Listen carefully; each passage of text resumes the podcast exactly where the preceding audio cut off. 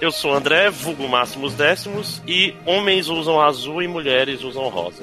E motoristas usam laranja. E presidiários. Ah, aqui é Victor Andrade, general do Panda, e essa é a lista mais bizarra que eu já fiz de fim de ano. Eu sou o Eduardo Ed Champ e. Garoto. e eu sou o Bruno Gangrelion, a eterna participação especial. Estou aqui para gravar este episódio para falar sobre os melhores e os piores. Bora ver no que vai dar. Você pode falar que você não tinha frase, a gente não tinha avisou. É, sim. E esse podcast está em outro castelo.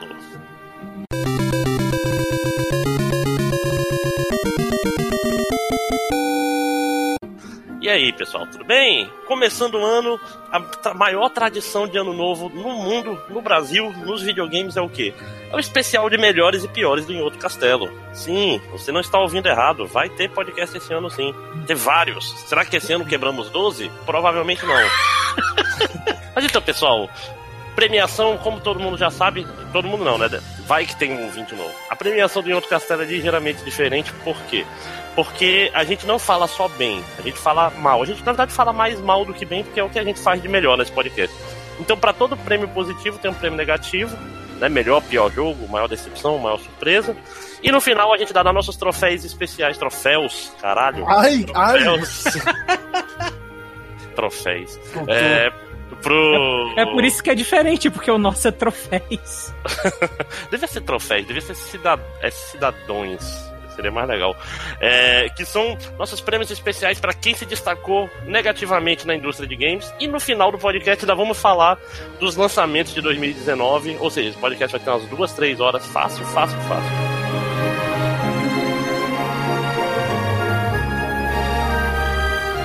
Melhor jogo. Esse ano eu joguei alguns jogos valeriam títulos de melhor do ano para muita gente. No fim das contas, o melhor jogo do ano para mim foi um dos primeiros que eu joguei no ano. Comprei o jogo duas vezes, tenho quase 300 horas nas duas versões que eu joguei. Não poderia ser outro jogo que não Monster Hunter, cara. Eu joguei muito Monster Hunter esse ano, o jogo me trouxe horas e horas e horas, quase 300 horas de diversão. No caso é o Monster Hunter World. World. É. Zaward. É. É. Você diria que ele é o melhor RPG que você jogou esse ano? é o melhor RPG do ano, né? Ah. Mas na falta disso, poderia ser um FPS também. É, né? Jogo, eu jogo de arco e tal. Faz, faz então, sentido. Simulador de encontro, talvez. E tal. Você se dá bem com o seu gatinho e tal. O que eu posso dizer de Monster Hunter World? É finalmente um bom Monster Hunter, na minha opinião. Eu já joguei Monster Hunters anteriores. Eu, achei, eu sempre achei a fórmula meio é, não tão boa. Principalmente porque eles davam muita ênfase em, tipo assim, um combate só com esse monstro poderoso, mas tudo no jogo era meio ruim, cara. Essa é a verdade. O controle era ruim, o gráfico era ultrapassado. É, é tudo meio críptico, né? Assim, é, tipo, não é, não é uhum. trivial não tem, de fazer nada no jogo. Na, nada funciona é. do, jeito, do jeito prático e, e óbvio, tudo é enrolado de aprender. Era e quase aí... como se o jogo viesse da época do PlayStation 2 até.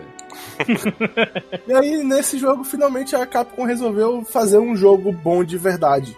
O jogo é bonito, o jogo tem um bom gameplay, o controle funciona com uma beleza, as respostas são boas. Uh, tipo, ele é muito. Ele ainda falha um pouco no lado de ser um pouco críptico em algumas coisas dele, uhum. mas em geral ele é bem menos do que os jogos antigos e a própria comunidade do Monster Hunter cresceu muito com Monster Hunter Worlds, então os tutoriais para aprender as coisas do jogo se tornaram muito mais comuns na internet. E ajudou demais a experiência do jogo isso.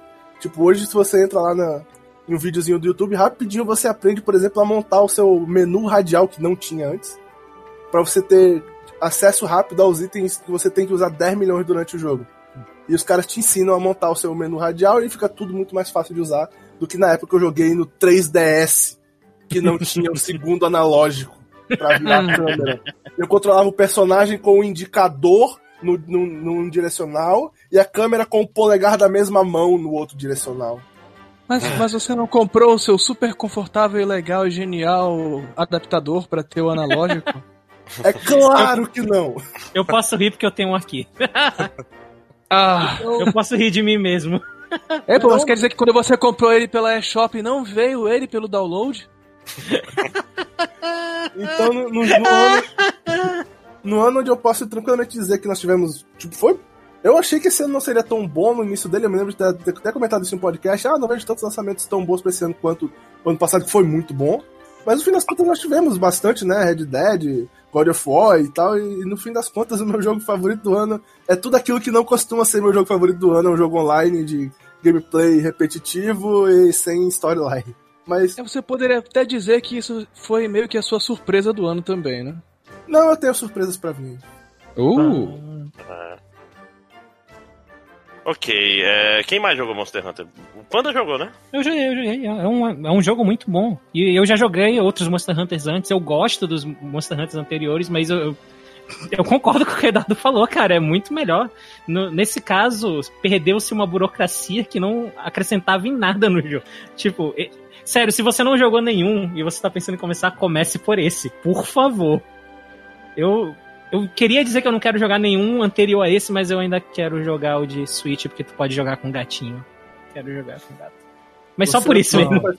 Você é parte do problema, mas tudo bem. Essa é parte do problema. Pois é, é, eu, eu joguei só a demo e eu vi que é, realmente é bem mais interessante que os outros Monster Hunters, mas é tipo assim, eu não tenho tempo para jogo online muito longo, essa é a verdade. É o tipo de jogo que ia sugar muito, muito do meu tempo e acabou não sendo. Bom, é, mais alguma coisa sobre Monster Hunter? Não, a gente tem muita coisa pra falar. Tem muita coisa pra falar. Tem então, muita coisa. Não dá pra deixa, esperar. de- de- deixa eu falar sobre o meu rapidinho.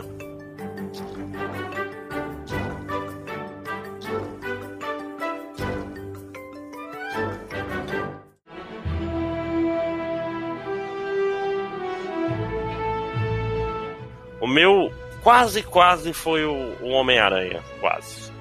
Não, é, é porque o Homem-Aranha é um jogo bem redondinho. Mas ele tem os problemas do. do mesmo problema do Arkham Asylum, né? Tipo, chefes ruins e etc. Hum. Mas o, o jogo, o jogo do ano pra mim, cara, foi um jogo que conseguiu meio que redimir uma franquia que tava basicamente morta, era motivo de piada no universo gamer, né? Que é- era tipo personagem merda, era tudo uma merda e de repente fizeram um jogo com um sistema de combate do caralho e com uma história que foi de fato interessante, que é o God of War, né? O Garoto. pai do boy, né?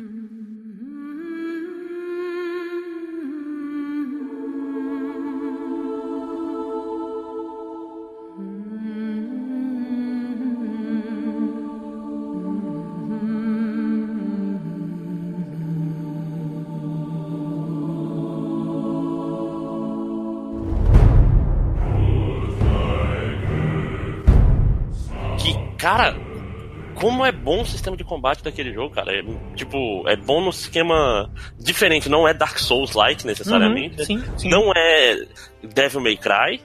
Ele é ele, né? Tipo, o foco no, no machado foi excelente. Tanto que quando eu peguei as Blades of Chaos, spoilers, você pega, elas não têm a mesma graça, né, de jogar com.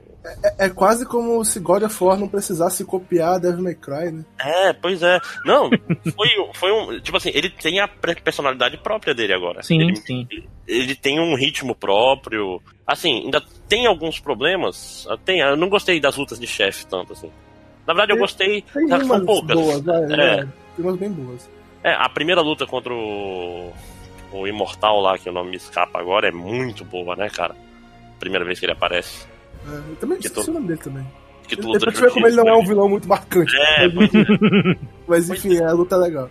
A luta Não, é e, ele- legal. e eles esconderam, tipo assim, muita coisa ficou pro, pros próximos jogos, né? Tem poucos deuses, tem pouca, poucas set pieces, mas, pô, o jogo, o jogo é bom, tem side quest o suficiente. Uma coisa que eu gostei nele é que ele não é, ele é um Metroidvania, ele não é um jogo de mundo aberto.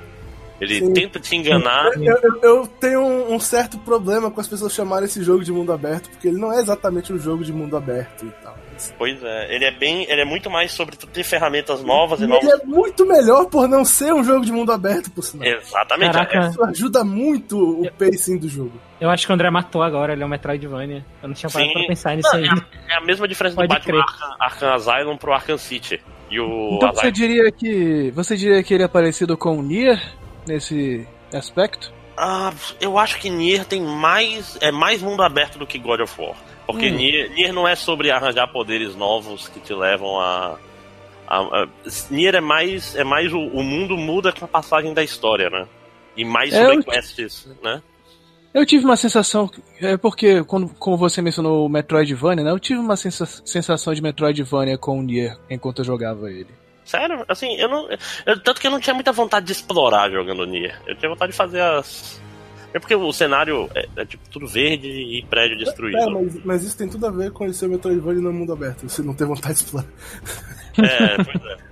É, Metroidvania não é pra exploração, realmente. ah, não. Mas, o, mas o, o Nier é um jogo meio próprio nesse senso do, do mapa, né? Ele é meio diferente. É. É que esse, é esse elemento do tempo, que, que o tempo passa e o jogo meio que muda, é, é realmente é, é estranho. É, já, já o God of War não, ele é muito mais tradicional, tipo de. Tu pega poderes novos e novas áreas. É tanto é uma mistura de Metroidvania com Metroid 2, né? Que o pessoal costuma dizer que menos Metroidvania porque ele é mais é. linear. Eu quero elogiar muito uma coisa do God of War que eu acho que o André não fez, mas enfim. São as batalhas das Valkyrias. Eu fiz duas. Porque no mundo de videogames, onde apertar o mesmo botão várias vezes geralmente é, é o que você tem que fazer, God of War conseguiu fazer um sistema de batalha bom, bem montado, e tem uma sequência de batalhas que eu realmente tive que fazer de uma maneira estratégica. Eu não consegui matar as Valkyrias do tipo, ai, deixa eu ver, eu vou fazer isso aqui, toda vez que esse inimigo fizer tal coisa eu faço isso, montar esse quebra-cabeça e vou ganhar. Não, você realmente tem que se concentrar e prestar atenção na luta. E tipo, é uma luta estratégica e bem feita. De verdade. Algumas não, não tanto, vai, são 10 Valkyrias, nem todas elas podem ser tão bem, bem feitas quanto as outras. Mas tiveram pelo menos aí umas 4 ou 5 lutas contra Valkyrias que foram épicas, épicas, entre as, tipo, se tirando a minha batalha contra o Behemoth, é foram as batalhas mais épicas que eu tive esse ano. É, eu me lembro de você ter feito uma rant sobre pelo menos uma delas. É, tem umas que não são muito legais, não. Vou, vou admitir que tem umas que são meio cagadas e tal. Algumas eles montaram do jeito meio roubado em excesso ou, tipo, com uma coisa cheap, que fica aquela dificuldade falsa. Mas tem umas que são muito bem feitas e realmente dá muita diversão de enfrentar essas que são bem feitas.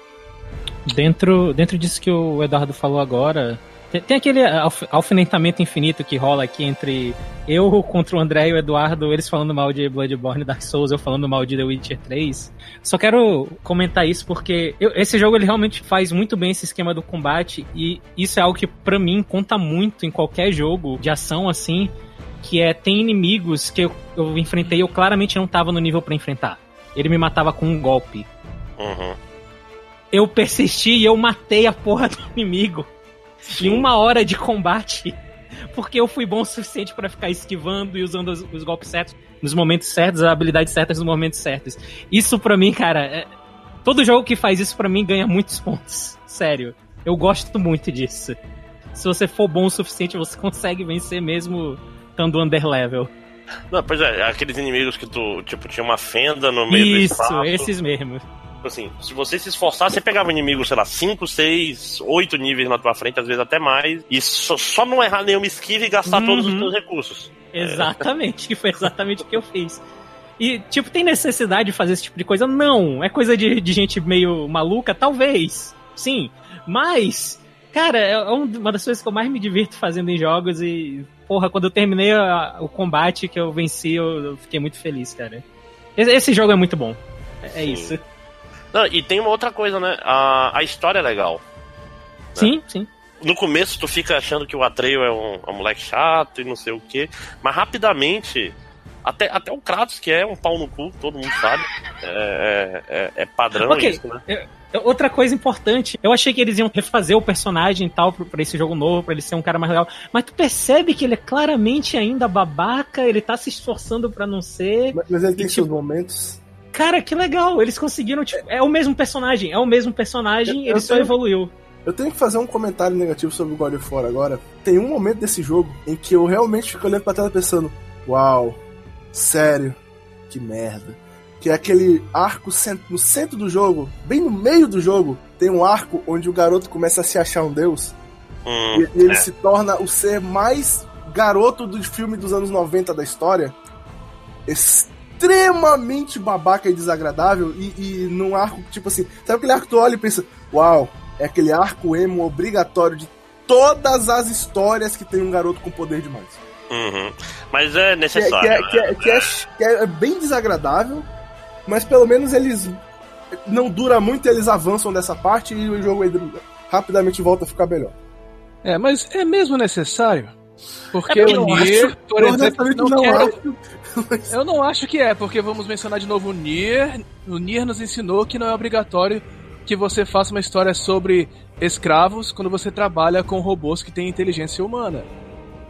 Só dizendo, todas as histórias com robôs até então, com inteligência humana, era sobre escravidão, exceto o Nier. É, inclusive o, o destino da humanidade também, apesar de ser tipo, é um twist, mas não é um twist importante, né? É um negócio que eu, eu acho muito bom no.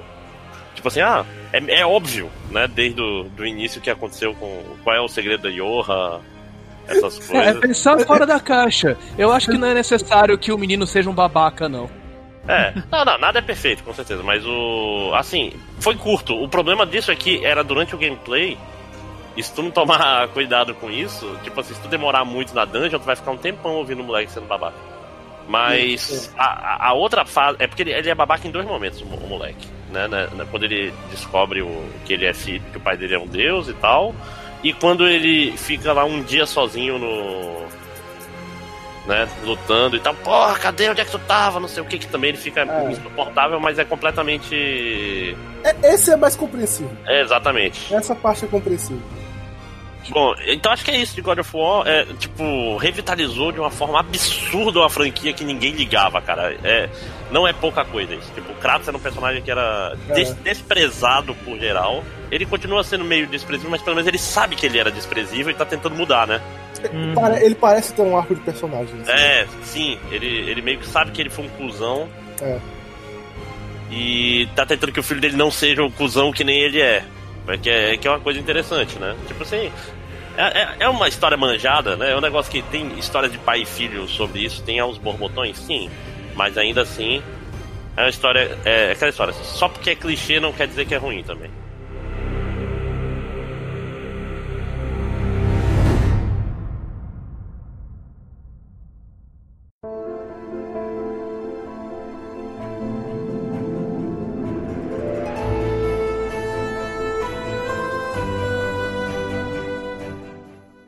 Próximo. Posso ser o próximo? Pode, Pode. tem minha permissão. Meu jogo do ano foi o Hollow Knight. Olha. É. Eu joguei ele no Switch. Eu creio que ele saiu antes Eu acho que ele na Steam. Ele saiu ano passado hum. para computador. E aí, a gente conta? Ele saiu para ah, vamos permitir. Vamos, é, tipo assim, pra vamos muita permitir. gente, esse foi o, sim, o sim. lançamento do Hollow Knight pra muita gente, né? Muita gente é, só. Porque ele saiu, ele saiu antes na Steam e você sabe como é Steam hoje em dia, né? Tudo se perde por lá por dentro. É, é, é, a, a, gente se reuniu aqui e decidiu deixar. Tá, tá valendo. Tá valendo. Certo. É canon agora, é, canônico. Hollow Knight saiu primeiro para o Switch, não importa o que outros venham a dizer. É, é a pós, é época da pós, pós-verdade agora. É, pós-verdade. É fake news que ele saiu na Steam. Eu, eu achei que o Eduardo ia mandar um. Não, mas ano passado o Vitor falou que foi Persona e Persona saiu no ano anterior. Então, Hollow Knight é um Metroidvania. Nós acabamos de falar sobre Metroidvanias, mas esse é um verdadeiro Metroidvania. Eu acho ele fantástico. Pode muito bem ser o melhor Metroidvania que eu joguei.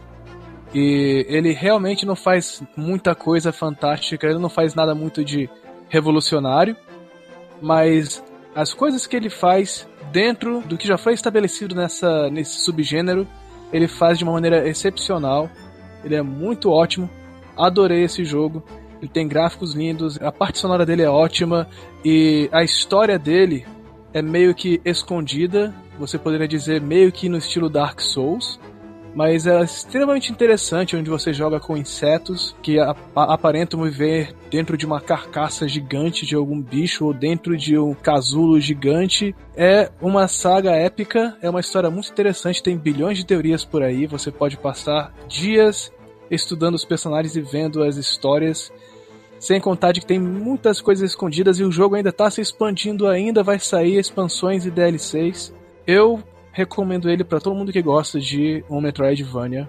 O jogo é excelente, é muito barato, facilmente uhum. jogável e é fácil de adquirir para o Switch. Eu, eu joguei só um pouquinho, porque saíram outras coisas na época, mas ele é bem legal mesmo. o Hollow Knight, assim. E, e, e ele é o Dark Souls dos Metroidvanias, é isso?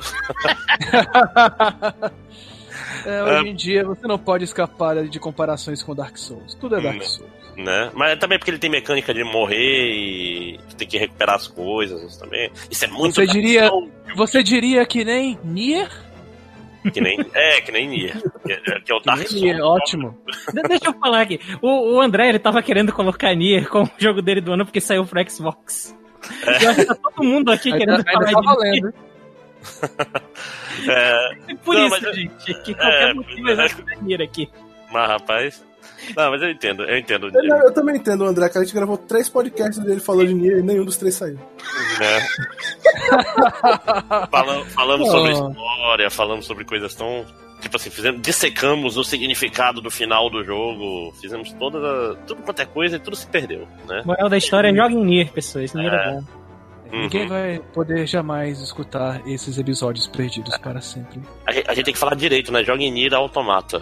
Né? Porque a pessoa pode fazer errado, né? Isso O- é verdade. Hum, Só vai jogar o Guest não sei, há rumores de que Vai vai, haver um remake. né? É, mas aí quando tiver o remake, a gente fala pros caras jogar o remake. Podiam fazer o Drakengard logo desde o início, né? Aí refaz. Não, não sei não. Eu, eu tenho um Drakengard aqui, no original, fechado, que eu nunca joguei.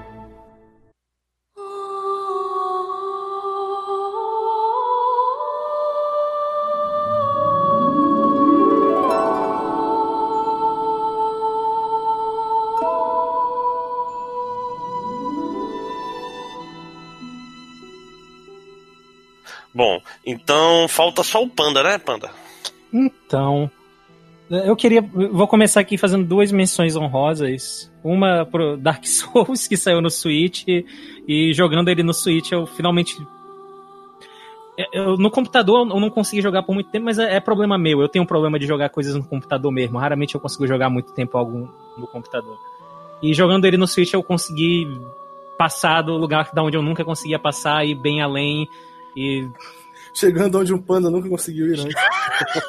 Tenho certeza que muitos conseguiram. Mas eu consegui ter a- começar a ter essa experiência de Dark Souls que as pessoas tanto comentam que eu nunca tive. E apesar de eu ainda preferir Bloodborne, eu... sim, sim, Dark Souls é um ótimo jogo, é um excelente jogo. Ah, mas não é desse ano, né, gente? Então, pode. A minha segunda menção honrosa, não, não é nem que o jogo seja, eu acho, tão bom pra ser, tipo, o melhor do ano, mas, tipo, eu finalmente joguei aquele Starlink e, cara, é legal jogar um Star Fox depois de tanto tempo. Olha aí. É muito bom jogar um Star Fox depois de tanto, tanto tempo. Apesar Ah. de que não é um Star Fox. Eu não sei do que tá falando, eu tô jogando só com Fox, pra mim é um jogo de Star Fox. Mas vem cá, eu quero entender uma coisa. Esse jogo tem uma espécie de é, amiibo, uma espécie de acessório, brinquedo que você Então, usa ele é, pra... teoricamente, ele é tipo um Skylanders. Teoricamente, ele tem os brinquedos, você tem que usar os brinquedos, só que tem a versão digital do jogo que você não precisa comprar os brinquedos. E eu fui Quer nela. dizer que os brinquedos não vêm pelo download? Né, cara, que absurdo. É que nem um tambor de taiko também, que não vem pelos tambores Oh. é errado. Porra. 400 conto. Enfim. ah, e eu vou trapacear um pouco. O meu. Eu vou falar que vai ser o meu jogo do ano, porque eu não acho que ele é nem de perto o melhor jogo do ano. Muito Ah, pelo geralmente A contrário. gente fala isso, cara.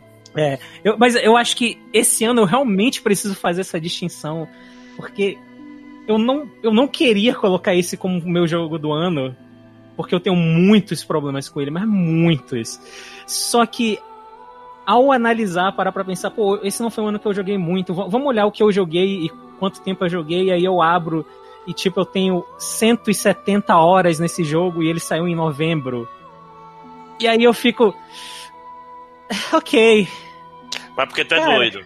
porque tu eu sou- problemas. Sim, porque eu sou um doente. Pokémon Get 170 horas em Pokémon Let's Go, que, como eu disse, não é um jogo tão bom assim. Eu acho que ele tem muitos problemas. Eu acho que o fato dele querer fazer o, o- o remake do Pokémon Yellow deixa ele muito preso, muito truncado em, em algumas coisas mecânicas. Eu acho meio ridículo que ele ainda tem limitações. Tipo, o gráfico dele é bonito, mas as limitações de animação dele, onde quando o personagem vai te entregar algo, ele só meio que faz um gesto com a mão e não tem nada na mão, e tu faz um gesto para receber. Tipo, aí a xícara voa e tal. é, é, Tem umas Ninguém vai paradas- entender isso, Eduardo. Puxa vida. Mas é, tem umas paradas que realmente me incomodam nesse jogo, mas por outro lado, também dá pra perceber todo um carinho que teve na, na hora de ele ser feito, vários detalhezinhos que você encontra espalhados pelos cenários. E tem a porcaria da mecânica de combo que faz com que capturar Pokémon Shine se, se torne algo bem mais preciso.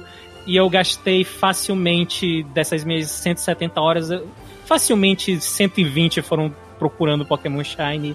E Tudo por um acabou- Pokémon de cor diferente. tudo por um Pokémon de cor diferente.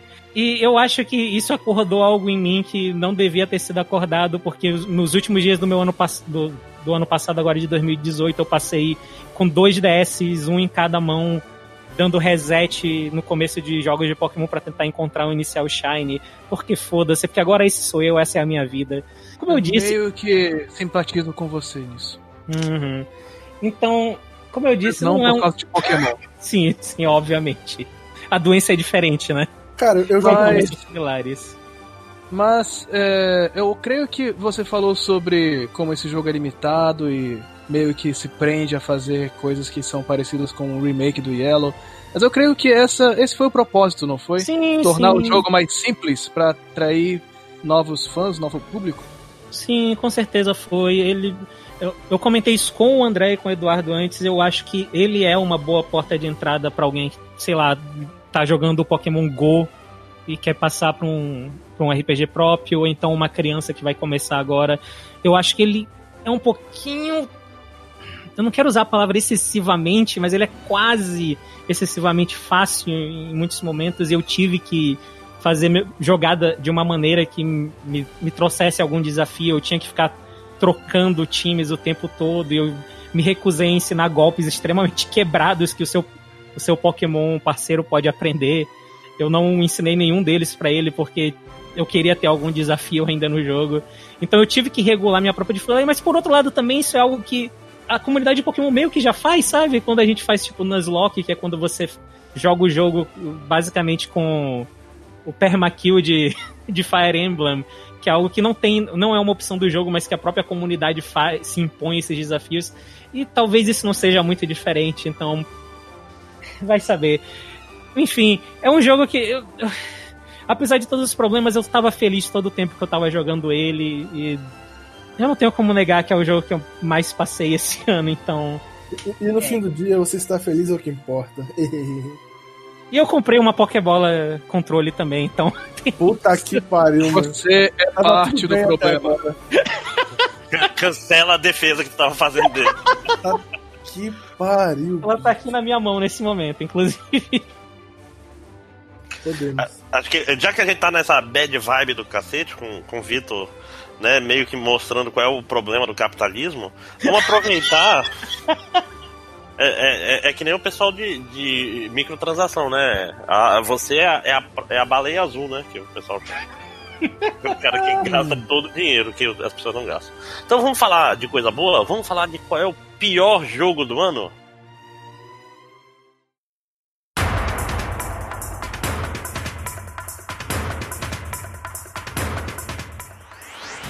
Quem quer A começar? parte favorita de todo mundo. É, quem quer começar, mas acho que só tem, tem um jogo que já ganhou, né? Acho que- Eu posso, eu posso começar, mas eu, eu tenho um take todo é diferente óbvio. aí pra fazer. Ah, é? É, olha, eu acho que eu acho que eu devo falar primeiro, porque o, o jogo que eu vou falar com certeza é um jogo que ninguém espera, porque eu sou o cara que joga jogos estranhos japoneses. É justo. Então, bem, o jogo que eu creio que merece ser o pior do que eu joguei, porque eu acho, eu acho injusto falar mal dos jogos que eu não joguei.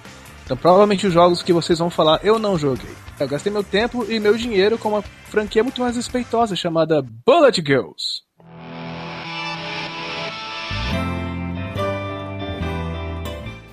Ok.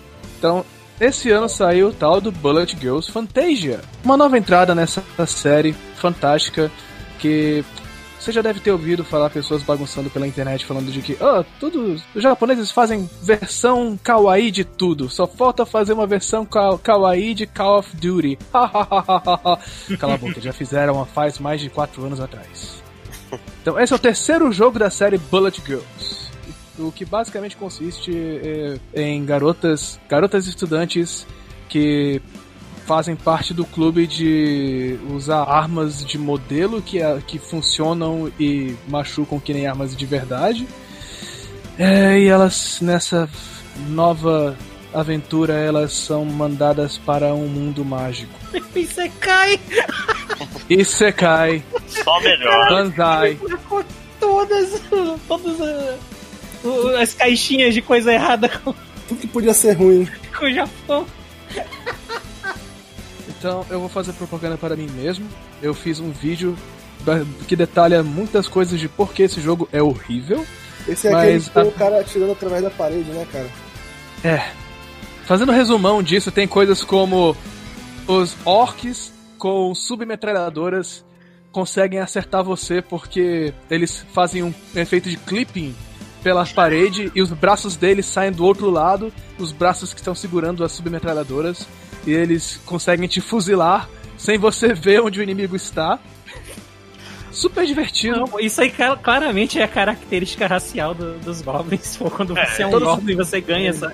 E ó, Todos é eles uma... têm o poder da Kitty Pride.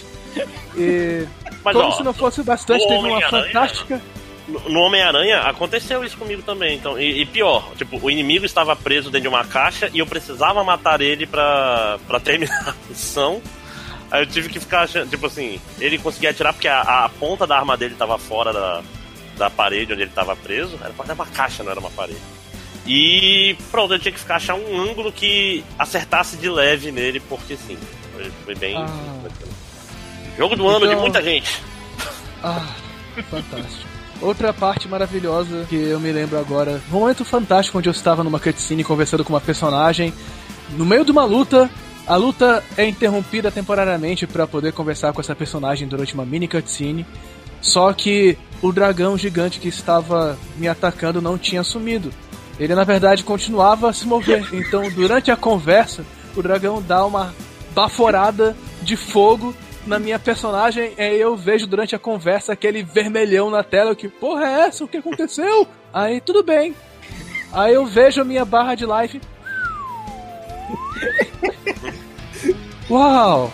Aí acaba a cutscene e aí eu vejo só aquela sombra de life desaparecendo e eu vejo que o dragão me deu 99% de dano enquanto eu conversava com uma personagem em uma cutscene. Uau, que legal! Bem, tem outras coisas ruins que aconteceram nesse jogo, sem contar de que a premissa é estúpida, o gráfico é horrível, a música é uma merda, Tu jogou os a dois? jogabilidade. Esse é o dois, né? Seu 3. Esse é o terceiro, eu só joguei o primeiro porque as pessoas falavam lá, não, jogue, é divertido, é mais, mais legal do que você imagina.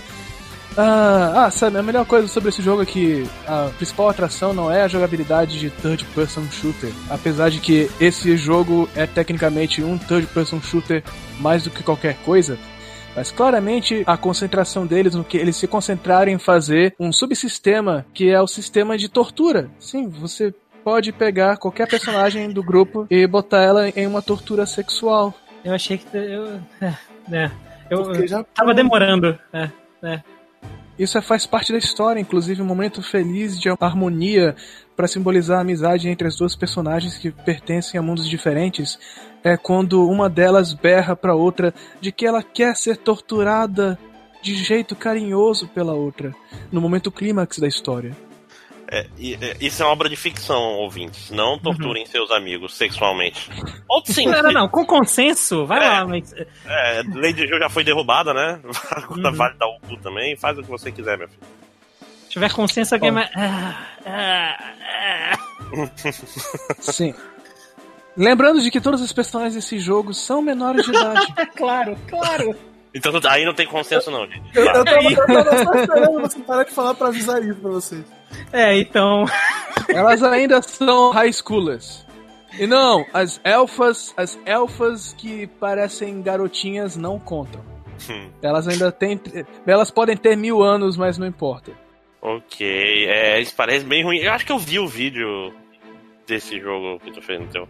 Eu vi esse. Eu vi dois, dois shooters nesse no, no teu canal. Esse e aquele que era meninas pequenas num quarto atirando. Também parecia. Ah, do mesmo criador.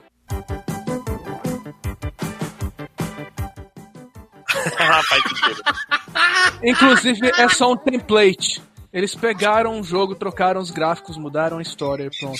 Jogo Ah, novo. E pra quem tá ouvindo, quando eu falo meninas pequenas, não é, não é baixinhas, não é anãs. É, é tipo assim, é te querido encolher as crianças, versão shooter. É, é- é- é os pequeninos, pra quem lembra de os pequeninos.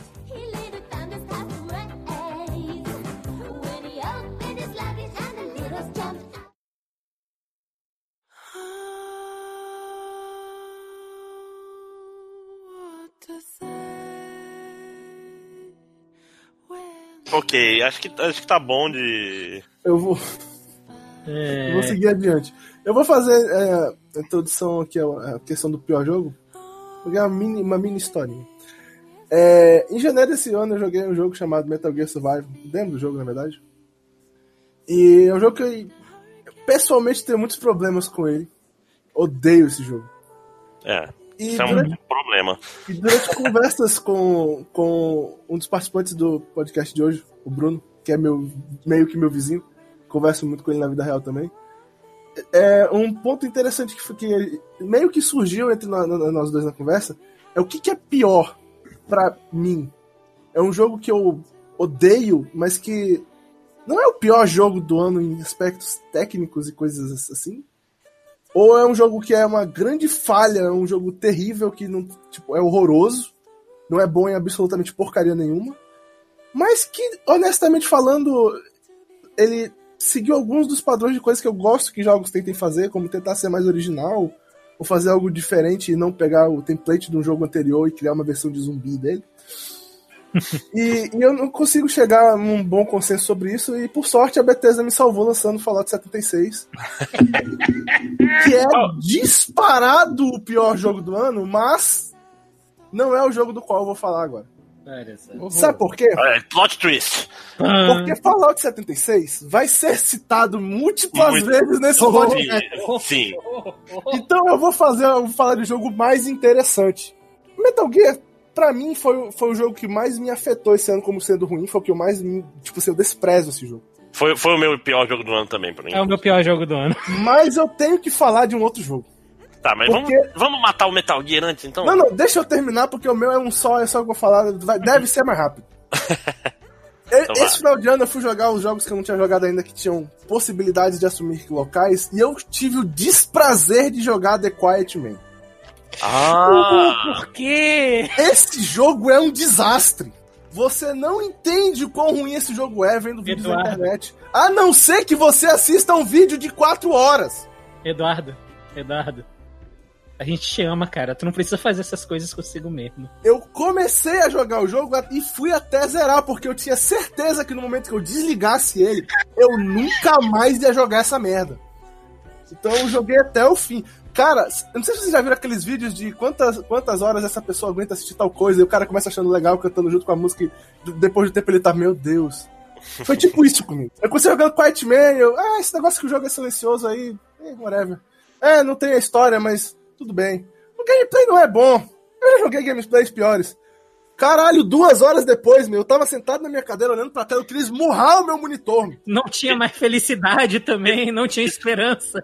Descreva The Quiet Man pra quem não conhece. The Só- Quiet Man é o seguinte: por alguma razão a Square, de todas as empresas, que podia ter uma ideia absurda como essa, a Square Enix Que andava fazendo muita coisa boa, no... ele tava até elogiando ela. é, de tempo atrás. publicou um jogo esse ano que o criador dele teve uma ideia brilhante. Ora, bola, se ano, ano passado um cara conseguiu fazer um jogo sobre pessoas que têm problema de autismo, colocando coisas sobre autismo no jogo e fez sucesso, por que eu não posso fazer um jogo sobre pessoas surdas e fazer um jogo sem som? Completamente sem som! Então o jogo não tem música, não tem som de impacto, não tem diálogos. E o que é mais incrível é que ele é pra ser um jogo de história. A história do jogo é pra ser parte. Tipo, o gameplay dele é ruim, mas tudo bem, porque ele não é sobre o gameplay. Ele é sobre história. E aí, o cara faz um personagem surdo que sabe ler lábios e fala linguagens de sinais. E quando o filho da puta conversa em linguagem de sinais ou lê os lábios da pessoa que tá conversando com ele, o jogo não tem nem legenda. Porque é assim que surdos veem o mundo. Eles não entendem nada. Eles são ineptos pra entender pessoas. É assim que funciona, você não sabia. Inaptos, né? Eu, eu posso acrescentar algo também na. É, é interessante também lembrar de que, já que surdos não leem, você tem que se sentir como um surdo, não tem letras no menu. Você tem um tutorial sem palavras. Não tem Que é tutorial! Ah! Você, você vê um letreiro, você vê um letreiro daqueles de placas de loja, aqueles letreiro- letreiros elétricos para representar os Deixa eu desenhos. explicar o que ele tá dizendo. Você abre, o- você pausa e vai ver, tipo assim, você pausa e aparece o esquema do controle. Você pressiona um botão e o, o jogo te diz o que esse botão faz. Mas não é um tutorial com palavras. Ele mostra um letre... tipo assim, ele mostra uma animaçãozinha com cores do que, que o personagem faz. E tipo, tem uma delas que é ele fazendo, tipo, uma posição que parece que quer fazer cocô, que não significa porra nenhuma, que é o botão de anim- ataque que quebra a defesa dos in... Porque os inimigos fortes do jogo, tipo assim, o- o jogo você é zero apertando quadrado. Quase todo. E aí, quando aparece um inimigo mais forte, você derrota. é, tipo, a dificuldade dele é porque ele, ele tem o botão defesa. É tipo como se fosse um personagem que nem Stint. E aí, tipo, tu- tem um botão que o teu personagem tá tipo um charge e quebra a defesa do cara. Mas por que não tem um tutorial explicando isso? Eu aprendi depois de quase duas horas e meia de jogo que tinha essa merda desse botão. Mas sabe por quê? Porque você tem que entender que é- todo mundo lê com os ouvidos. Por isso que, que não pode ter nada escrito no jogo, né? Então, É que- qual é o problema? Como eu tô dizendo, esse jogo ele tem uma ideia que eu considero poderia ser um bom jogo. Você podia criar um jogo baseado na ideia de que é uma pessoa surda e você quer demonstrar algo com isso. Cria uma mecânica própria no jogo, sei lá, faz um jogo stealth que o cara não tem, tipo, o cara tem que olhar em primeira pessoa pra se mover porque ele não pode ouvir os passos. Não importa, inventa uma mecânica. Não faz um jogo baseado em história que não dá pro cara ver a história. A ideia é tão imbecil que um mês depois do jogo ter saído, eles lançaram um patch pra que se você já zerou o jogo, você pode jogar de novo. E agora vai ter o som das conversas. Olha que brilhante. Você vai poder entender a história do jogo que você passou quatro horas jogando sem entender nada. Eu ia perguntar justamente se tu já tinha feito isso também. Não, e eu não vou fazer. Porque, além de tudo, eles pensaram no fato de que a, ideia- a história é passada sem nenhuma explicação. A história do jogo é imbecil, ela é super simplória. Porque a pessoa entende só de olhar. Por que, eu vou querer ver essa porra com história, de, de história com texto? Se eu já entendi o diabo da história, ela só é ruim. É porque você ia ficar super interessado em saber os detalhes. O que, que eles estavam Não. falando naque- naquela cena? Então eu quero deixar algo muito claro.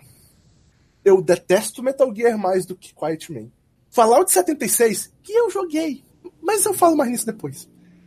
Definitivamente, ele é o pior dos dois mundos e ele é, na minha opinião, pior do que Quiet Man. Mas isso não muda o fato de que Quiet Man é um desastre.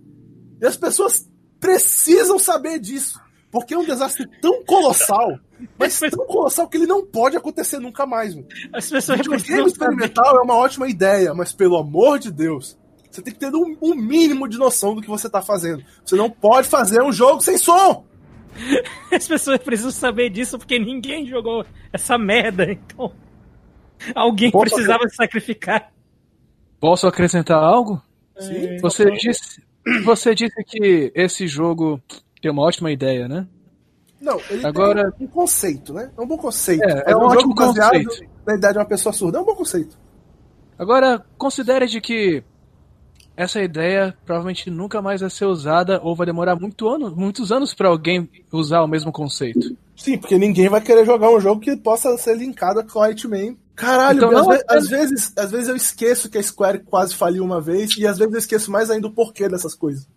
Então, não apenas ele é um jogo ruim, mas ele também mata a possibilidade de outros jogos usarem esse conceito legal. Ainda tem a chance da Square agora também não querer apostar em jogos menores por causa disso, né? Enfim. Mas, mas gente, é, é, Lembre também de que eles têm a brilhante ideia de fazer cenas com atores, cenas gravadas com atores, e elas são É, Ele, horríveis. ele tem um A negócio meio, atuação é horrível. Ele é um negócio meio FMV, cara. Assim, tem vários momentos de vídeo sem som e legenda. Olha aí, tá aí o maior pecado dele, ele tá tentando matar os jogos em FMV de novo. Não é como se precisasse de ajuda, né, pra matar o gênero FMV. A atuação do jogo é horrorosa, meu. Eu nem ouvi as vozes, mas a atuação já é horrorosa. Puta que pariu. Claro que é, o jogo FMV. Faz parte do gênero. Ai, meu Deus. Não, e tu dá socos no cara e aparece um flash da, do, do vídeo, da história, no meio da tela e tu. Que caralho é isso? E tu se perde durante a. Cara, esse jogo é uma merda. Não, É artístico, é artístico. podemos seguir adiante.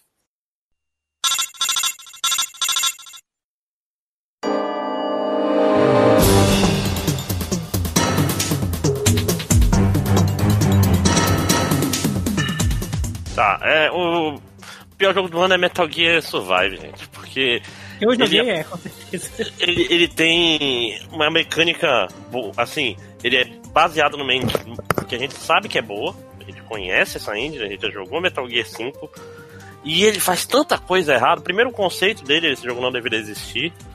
Segundo, a burocracia que é pra tu fazer qualquer coisa naquele jogo, puta que pariu. Tu, tu usar um item de cura aperta o select, segura o L2, faz o Konami Code. e aperta triângulo, não esqueça do É. triângulo, pra, pra se curar. Caralho, mano, é insuportável, é né? insuportável. Eu, eu não quero nem imaginar como é usar item nesse jogo jogando se ele saísse pra VR, ó. Né? Deixa eu só eh, fazer um adendo. Eu, eu gostava de. Eu gosto dos, do- dos Monster Hunter antigos, eu consigo jogar os Monster Hunter antigos. Caralho, brother, esse jogo é insuportável. Não faz sentido. Esse jogo é imensamente preguiçoso. A Konami pegou uma engine, pegou um jogo que existe, que é bom e famoso e, popular, e montou um jogo de zumbi no que era pra ser em cima dele. E aí, pra não ficar muito descarado, ela pensou: vou mudar coisas. E tudo que ela mudou foi imensamente pra pior. Eu falar. Eu não sei se é tão preguiçoso, porque a impressão que dá é que eles se esforçaram pra deixar o controle uma merda. Cara, são os mesmos mapas do Metal Gear normal. Mas eles se esforçaram tanto pra ser impossível de jogar, cara. Esse, esse jogo doeu na minha alma, sinceramente falando. Fa- esse jogo, literalmente. Tipo assim, eu várias vezes falei nesse podcast: o problema de Metal Gear não é só, o- só a Konami, o Kojima também é um problema. Tem que se fazer uma, uma pequena defesa à Konami sobre o caso do Kojima. Mas esse jogo. Esse jogo completamente comprova de que não tem razão pra série Metal Gear continuar sem o Kojima. A Konami não sabe. Como a Konami pega a série Metal Gear e faz um jogo de zumbi Né? Não, tanta coisa pra fazer com a série, com a engine, com. podia Já tem o Revengeance, tem coisas caóticas já em Metal Gear. Cara, eles podiam fazer de tudo com essa porra desse jogo, meu. Mas não um jogo. Tipo, ah! Não, e, e é tipo, sei lá, não sei qual era o objetivo, é é ter um novo forte. Qual é o É objetivo? Como ganhar é que foi o pitch? o objetivo Mas- é mas- dinheiro. mas é vender microtransação. É vender, é vender save slot, André. Pois é, mas esse que eu tô Caralho. falando, esse, esse jogo, o conceito dele é imbecil. Quem é que quer jogar esse jogo, entendeu? Tipo, não é o Fortnite. Se fosse assim, ah, é o Battle Royale do Metal Gear. Eu entenderia. Eu entenderia. Mas é um, um jogo de zumbi, pô. Caralho, aliás, a Konami é burra, ela já tinha que ter feito Battle Royale com a, com a engine de Metal Gear. Faz muito mais sentido, né? É Free a to melhor, play. é a melhor engine de, combate no mercado hoje, pra mim, é o Metal Gear. Uhum. Ah, inclusive já tá. É, é, é quase o Fortnite, né? Esse daí tem, tem engine de construção. Rapaz, eles. que, é, que é ruim também. É tudo ruim, cara, é tudo ruim. Ai, cara, por que, Konami? Vale mencionar a história também, porque eu não gastei meu dinheiro com esse jogo, mas eu gastei o meu tempo. Por mórbida curiosidade. Por mórbida curiosidade, eu fui procurar vídeos no pera, YouTube pera, pera, sobre a história. Eu quero deixar claro, ninguém aqui gastou dinheiro, tá? Com esse jogo. É, a gente jogou Eu só quero deixar. Eu, eu segurando a minha Pokébola aqui, eu não sou tão otário. É justo. Enfim, a história também, pelo menos o pouco que há, é uma porcaria também. O vilão é uma colônia de uma colônia colossal de nanomáquinas que vieram do futuro. Caralho. Claro E você está em um futuro pós-apocalíptico. Ah, não são zumbis, eles são nanomáquinas. Você- É, faz Não, sentido, porque nanomachine. Metal Gear, né? novo. É tudo nano Nanomachine, Sam. Esse é o segredo desse jogo. Você está em um futuro pós-apocalíptico, onde uma colônia de nanomáquinas dominou o planeta e os zumbis, na verdade, são mortos, cadáveres reanimados pelas nanomáquinas. É por isso que tem um cristal na cabeça. Ah, uau, agora fez sentido o cristal na cabeça. É, agora eu vou É. até jogar. Não. Caralho. Ai, ai, podia ser alienígenas, cara. Seria melhor. Aliens. Pensar nesse jogo me deixa cansado. Podia cara. não ter saído, seria melhor. Podia, né? Podia. Teve toda a oportunidade pra isso, né? Vamos, vamos seguir adiante que a gente já tem muita coisa pra falar. Vamos, é, caralho, ele tá no segundo tópico ainda, né? É, Então, vamos lá. Agora vamos, chega de falar de coisa ruim, vamos falar de coisa boa, vamos falar qual foi a nossa melhor surpresa.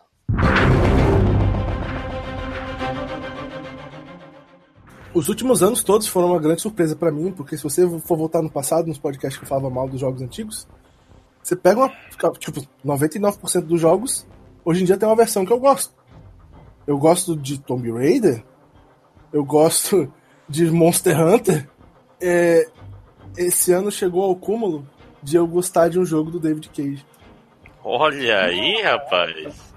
Detroit Become Human não é exatamente um ótimo jogo. Ele tem seus vários defeitos, ele tem alguns defeitos típicos do David Cage. Como a história não faz sentido. É, mas Como dentro, I Have a Dream. mas dentro desse aspecto, ele é disparado o melhor jogo dele.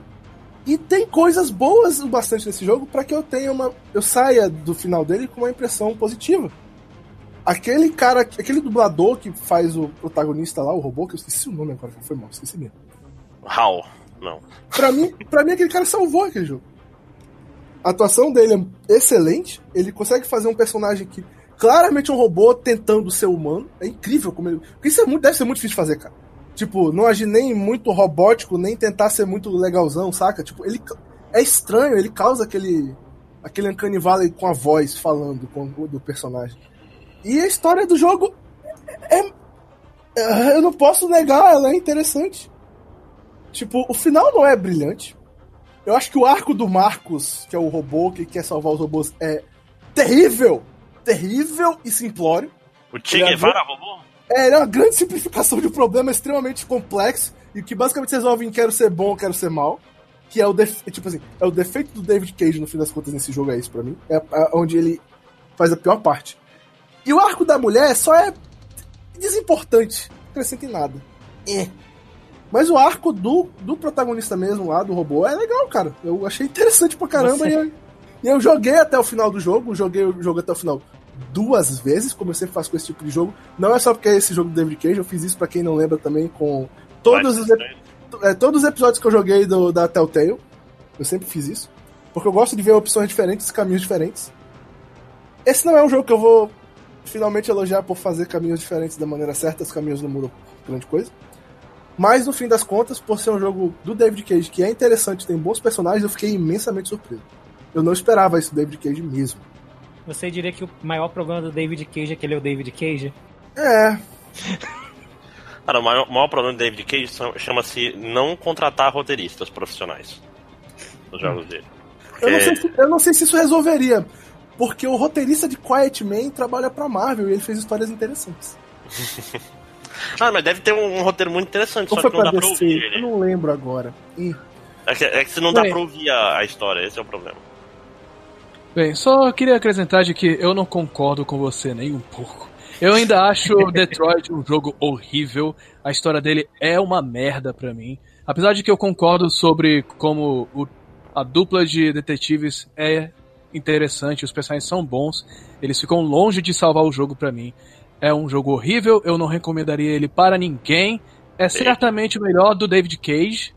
É o melhor jogo dele, mas ainda é um cocô menos fedorento no meio de uma pilha dentro da privada. Ok. Eu, Acho eu que- tenho Detroit aqui, As pessoas têm que entender que eu, que eu não sou a única pessoa do grupo que detesta. o- o Heavy Rain, que é um ótimo jogo, vocês estão errados. É, eu, tenho, eu tenho ele aqui, o, o Detroit que eu comprei na Black Fraud. Eu vou, vou dar uma chance. Ouviremos mais sobre ele provavelmente em algum DLC no futuro, né? Eu quero deixar um último ponto levantado. É muito importante. Esse jogo, ele sofreu gravemente com o- a data de lançamento dele. Esse jogo tinha que ter saído antes de Nier. Hum, é, né? Porque vários Falando dos de pontos Nier que ele novamente. tenta trabalhar, Ni- Nier trabalhou antes, muito Hum. melhor. infelizmente. Mas, é, enfim. É Caralho. tipo mais um jogo de androides que tem inteligência e sentimentos parecido com o dos humanos, mas que trata de escravidão. É, porque robôs geralmente foram feitos pra desumanização. certo? É um clássico da, da ficção científica, serve pra isso mesmo, né? O, o- como é que é? William Gibson? Não foi, não foi o David Cage que falou que não, não tem nada desse negócio de. De robô ser. Cara, mas você vai começar a É, de, de ser um.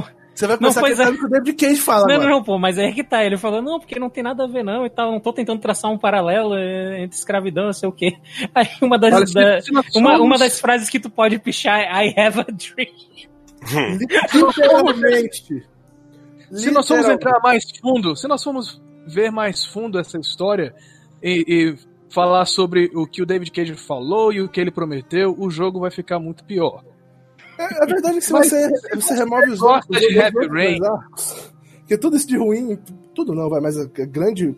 Tipo, as coisas ruins quase tudo tá no, no arco do Marcos. Se você tirar os outros arcos do jogo, ele fica. é, Tipo, só o do. Do cara que eu esqueci o nome de novo. É, fica, fica. Tipo, é bem mais interessante. É, eu não concordo. Ainda tem coisa ruim no, no arco dos caras bons também.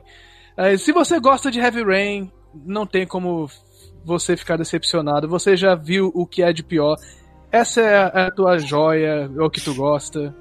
Vai lá, você vai gostar. É, é triste, mas sim. O, a minha surpresa, cara, é, é um jogo que foi mais legal do que eu esperava. Eu não, não botava tanta fé, que foi o Homem-Aranha, cara.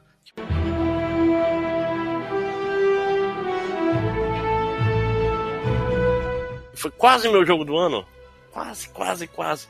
Porque, apesar do, do combate dele ser meio clunky, não é assim o, o melhor combate do mundo, nem nada do gênero, mas em contrapartida, o andar pela cidade é muito gostoso, as missões são divertidas, a história do jogo é bem bacana, fazia tempo assim. Assim, ele é um conjunto interessante. E de novo, eu sempre uso o Arkham Asylum como comparação, porque ele é um jogo que é muito bom, apesar dos seus defeitos, né? Que é não ter luta de chefe boa, nenhuma. Ah, E você tem uma luta de chefe. Ele ainda é a barra de jogo de super-herói, né?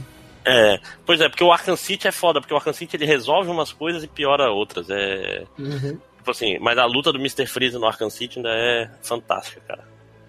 Não sei se vocês lembram dela, que Sim. toda vez que tu bate nele, tu tem que, tipo, ah, eu vou ficar escondido aqui nesse, nesse lugar e vou pegar ele de surpresa. Da próxima vez a roupa dele atualiza e tu não consegue É, mais usar gente não esse consegue método. mais usar a mesma estratégia. É, é, É. é- é legal pra caralho. É, porra, bicho, isso aí te força a pensar de forma diferenciada. Mas o problema do Homem-Aranha, comparado com o Batman, tem que comparar, são heróis e. E tipo, tem um sistema de combate parecido, etc. É que justamente o sistema de combate desse jogo do Homem-Aranha não é bem realizado. Assim, ele é muito solto. Tipo. O do, o do Batman tinha um, um ritmo mais coeso, saca? O do Homem-Aranha, tu joga na. tu- Se tu jogar no button mashing muito louco, tu também consegue, saca? E isso não é tão legal. Mas, porra, andar pela cidade é muito bom. Joguei, fiz todas as missões, não fiz. Não fui, não entrei na loucura de querer fazer, sei lá, todos os desafios não, em todos não os níveis. Não platinei, porque eu não sou criança, não sou nem, nem perturbado, né? Mas no geral, é um jogo bem legal, cara. Recomendo pra todo mundo dar uma chance, porque a história do jogo é muito legal, cara. Só tem. Ah, o maior problema dele é que na dublagem em português, eles Ah, não traduzem os nomes dos, dos personagens, né? Ele fica como Spider-Man. Isso é um problemaço. É, cara, é mentira da Eu experiência. não, tô, eu não tô sendo sarcástico, eu acho isso um problemaço. Não, obrigado, Spider-Man. Não, porra. Tipo assim, se Tenho fosse que pelo- derrotar o Kingpin. É, não. Tudo. Rei do Crime é muito mais legal. Pois é, o Vulture. já falou disso, eu acho, mas. Já, já, a gente já gravou É. um podcast por isso, então não vou me alongar muito. Então. É, e, um, e, um, e deixar um brinde aqui pro, pro Dead Cells, que também foi uma grata surpresa, mas. Segue adiante.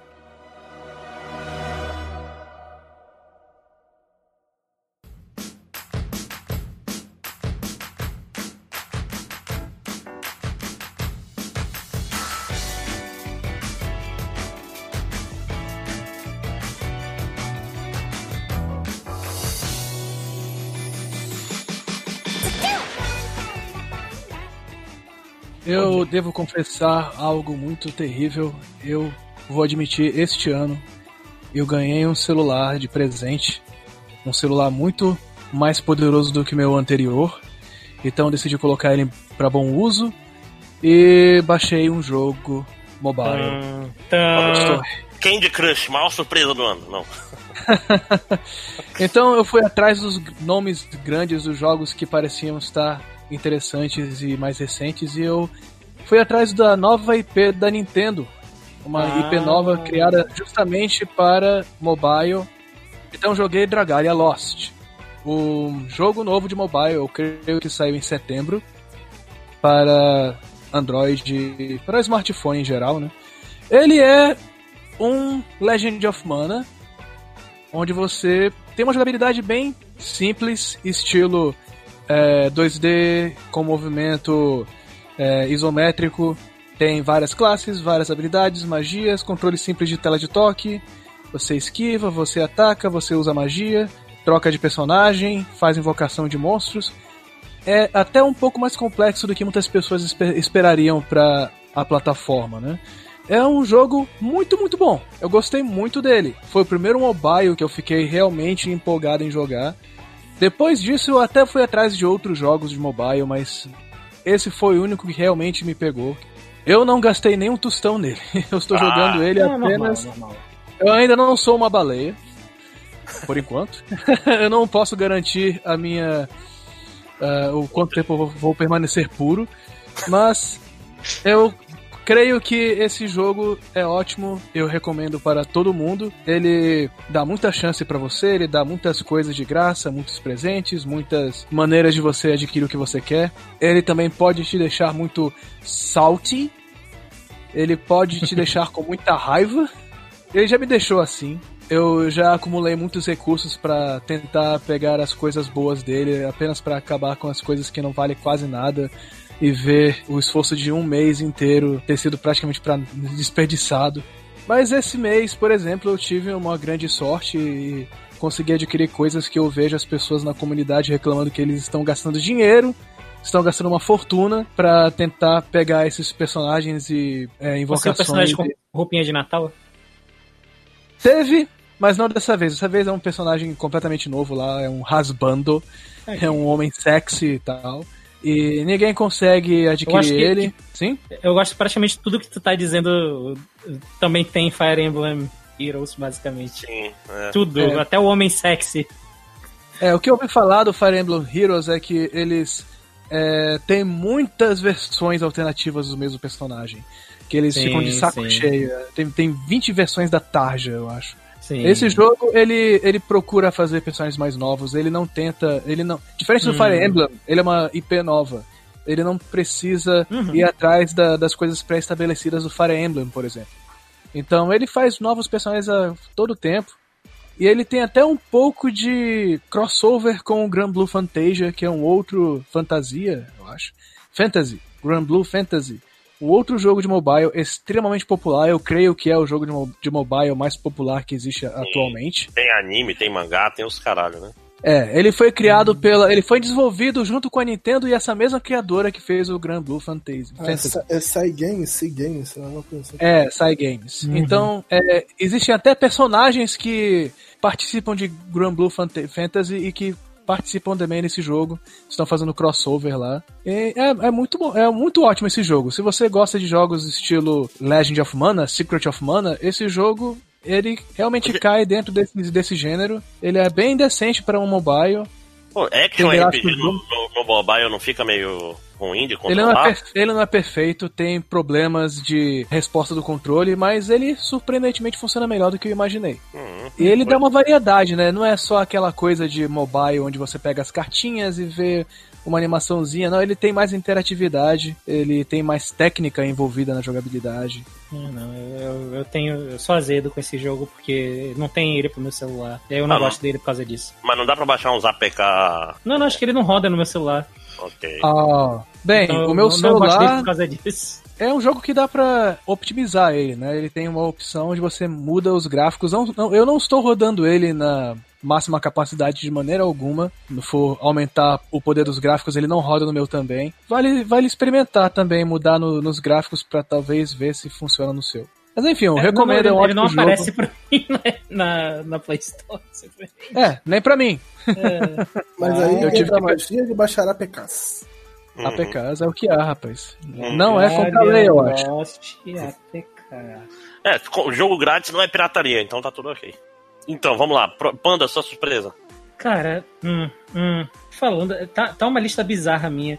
Mas eu acho que se eu fosse honesto comigo mesmo, a minha surpresa continua. Eu acho que eu já comentei que era meio que a minha surpresa lá pela metade do ano. E eu acho que continua sendo até o momento o BlazBlue Cross Tag Battle mesmo.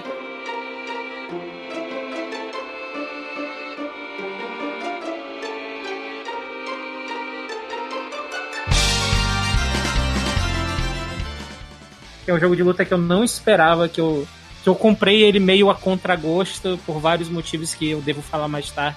E, e que eu não esperava que eu fosse gostar tanto. Eu não esperava que eu fosse me apegar a alguns personagens. Eu não esperava que eu fosse considerar começar a assistir um anime por causa disso. É, cara, eu acho que ele é a minha surpresa.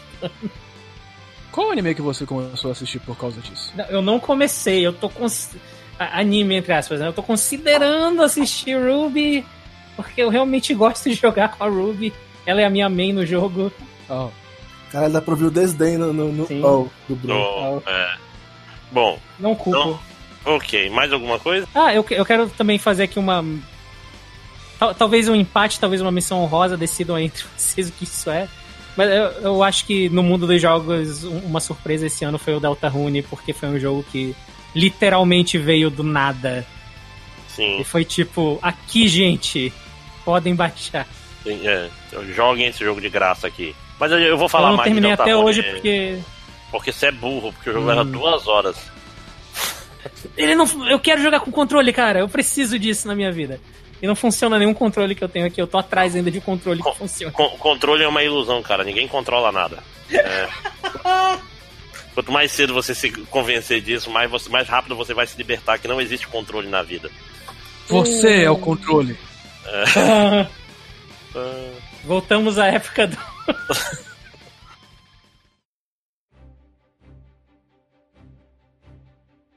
ok, então vamos lá agora pro que interessa. Vamos, chega de falar bem, vamos falar mal. E vamos falar da maior decepção do ano. Deixa eu começar, que a minha é relativamente simples. A maior decepção do ano pra mim foi um jogo que não é um jogo ruim, mas ele tem defeitos demais pra ignorar e, e meio que tirar o tesão pelo jogo, que é o Octopath Traveler. Que, cara, é, é tão bonito, tem umas histórias interessantes, mas o sistema de batalha é tão rasinho, cara. É tipo assim, ele, ele tem aquela tradição saga de ser um jogo meio desconjuntado, sabe? Um jogo que, tipo assim, ele é tão aberto que não tem interação, vamos dizer assim. São oito histórias que não conversam entre si. Basicamente. Ah, eu, eu, eu temia isso. Infelizmente eu ouvi falar um pouco sobre isso. E é, isso é- acontece. É, tipo assim, os, os outros personagens do teu grupo somem enquanto tu tá resolvendo a. Tipo assim, ninguém fala nada. Se fosse o jogo da Nan, aí ia funcionar, porque ia ter diálogo pra todas as combinações de personagens e aqueles. Como é que é o nome daquele? Private action, essas coisas. Falta isso É, no skits. jogo. Skits. Esse- Pois É, é. eles, eles não são amigos, né? Eles não são companheiros que se Não. juntam para ajudar uns aos outros e conversam e se desenvolvem, formam uma amizade e tem Não. conflitos entre eles. Nada É, disso, cara, né? O jeito que tu encontra, que tu, o cara entra no teu grupo é patético. Tu encontra o cara na cidade, aí aparece um menu falando tipo assim, ah, essa é a história de fulano, que é um acadêmico. Você quer ver o prólogo do fulano? Aí você vê o prólogo do fulano e ele entra no seu grupo. É só isso. Tipo, não tem uma razão pro. Não tem nada, cara. É, é, é muito. É uma pena. É uma pena e eu espero que a Square pegue essa engine e use, sei lá, refazer Xenogears ou alguma coisa assim. Que é bonito. Eu ainda Bem quero triste, jogar, né? ainda quero jogar esse jogo, mas é triste mesmo. É. Pelo Não, menos assim, eu é posso dizer que eu já esperava isso. Eu já É. esperava isso. Eu- Vai ter não menos um impacto negativo comigo, porque eu já tinha ouvido falar de que esse jogo tinha esse problema. É, assim, o sistema de combate, apesar de raso, é meio demorado, mas assim, é, distrai, sabe? Então, eu, eu ia comentar, eu provavelmente não vou então querer jogar, porque eu já não gostava do combate quando eu joguei a demo, eu falei É, eu ia isso. falar a mesma coisa. aqui. não- esse jogo não seria uma grande decepção pra mim, porque eu joguei a demo e não quis jogar o jogo justamente porque eu achei a, a cena de combate na demo meio fraquinha. Eu, eu realmente não gostei do combate do jogo, então. É o problema do Dragon Quest. É. Pois é, essa foi a minha decepção. Vamos lá, próximos. É, bom, como o Bruno acabou de dar o spoiler, dentro dessa nova geração de jogos, Spoiler não, Segway. dentro dessa, dessa geração em que tudo que eu um dia odiei tá tendo agora uma versão nova que é boa, o único jogo que ainda não conseguiu fazer isso foi o Dragon Quest, cara. Eu joguei o Dragon Quest esse ano. O 11? É, eu não achei legal, não gostei. Achei ele. Qual o termo? Clássico demais. Tipo, Antiquado. é antiquado, esse é um bom termo. Não tem uma coisa inovativa que me prendeu no Ruim. jogo. E eu achei. Não, eu realmente só achei ele fraco, eu não achei ele ruim, mas. É, E pro jogo que é tão. Pro jogo que é tão longo, que eu sei que ele vai ser longo, ele me perdeu no meio do caminho por causa disso. Mas por incrível que pareça, essa não, a no meio do caminho. toda. Meio do caminho é uma palavra forte. É o início do caminho. Mas. Nos é, primeiros passos. Mas se eu for falar minha decepção de verdade esse ano, por incrível que pareça, não foi isso. Olha só. Foi o novo Tomb Raider. Que eu joguei até o final. Eu zerei o jogo. Mas honestamente falando, ele, ele virou, tipo assim. burocrático pelos outros jogos anteriores. Ele pegou o que ele já tinha construído dos jogos anteriores, viveu em cima disso e criou só umas coisinhas novas, quase nada, e, e- pronto.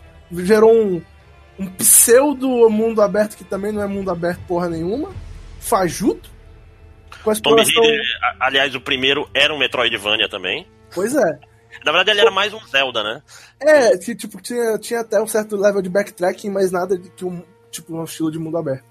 E aí, no fim das contas, o problema desse jogo é que, se você jogou os Tomb Raiders anteriores dessa trilogia, você não precisa de verdade jogar esse novo, sinceramente falando. Além do que, querer criar essa questão, ah, ela faz roupas diferentes, com bônus diferentes, tem skill tree, tem, sabe, aspectos de mundo aberto pra explorar e coisa do gênero. Cara, meio que diluiu o jogo, na verdade. Porque o que tornava o primeiro jogo dessa série nova de Tomb Raider tão bom é que ele era um- uma história meio linear, sequencial, que- de merdas acontecendo, que te faziam ficar interessado com o que vai acontecer agora e seguir o caminho com a Lara junto com ela. E nesse jogo ela já tá super poderosa, o jogo já tem a ver com negócios apocalípticos, e é, começou a ir longe demais e ficou meio, sabe? E no fim das contas, como ele é meio que uma versão pior dos jogos anteriores, sinceramente eu poderia ter passado até sem jogar esse jogo, não ia fazer a menor falta.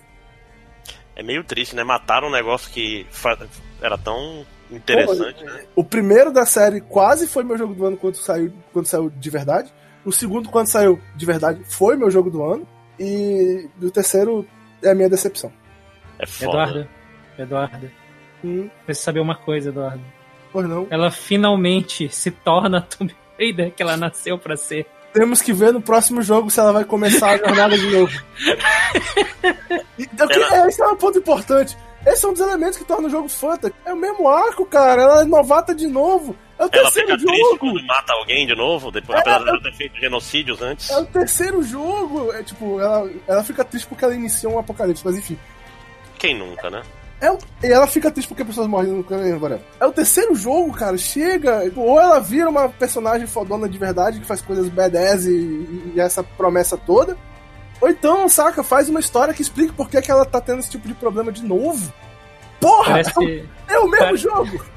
parece que eles não entenderam que funcionou muito bem no primeiro, porque era o primeiro, né? Pois é. Aí, tipo, vão ficar é meio- repetindo porque é isso que funciona. Então esse jogo me deixou triste. Então por isso que ele é a minha decepção do ano. Muito triste. Muito triste, muito tri- tristinho.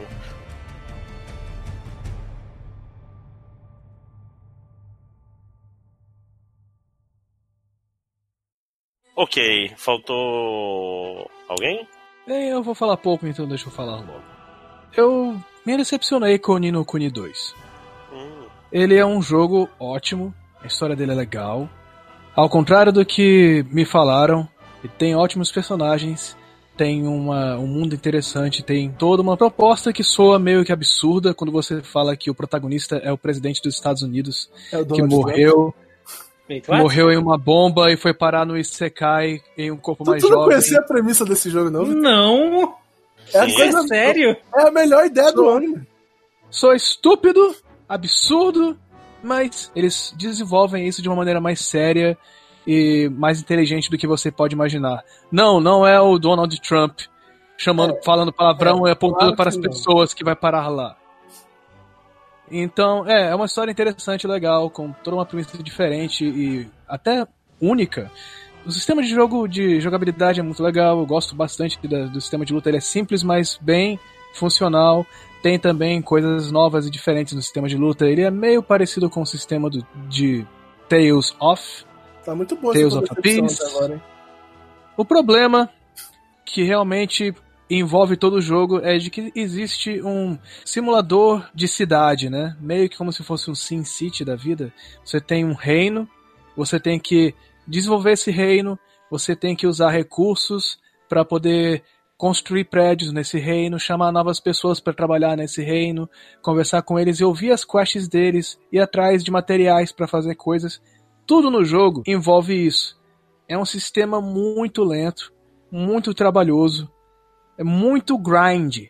Você tem que parar o avanço no jogo para ir atrás de muita, muita coisa. E infelizmente não é opcional. Vai chegar em um momento no jogo onde você precisa de uma certa magia para poder alcançar uma parte que sem essa magia seria impossível. Então você tem que parar no meio do caminho para ir atrás de uma pessoa para poder colocar na sua loja de magia tem que expandir a loja de magia, tem que ir atrás dos recursos, do dinheiro e do material para poder expandir a loja de magia. Tem que pedir para eles gastarem um tempo lá para poder estudar e desenvolver essa magia que você precisa para poder chegar. Isso é apenas um exemplo. O jogo todo envolve esse tipo de coisa. Além de que o balanço do- das batalhas do jogo é feito assumindo de que você está o, todo o tempo fazendo grind para desenvolver, desenvolver essa sua cidade.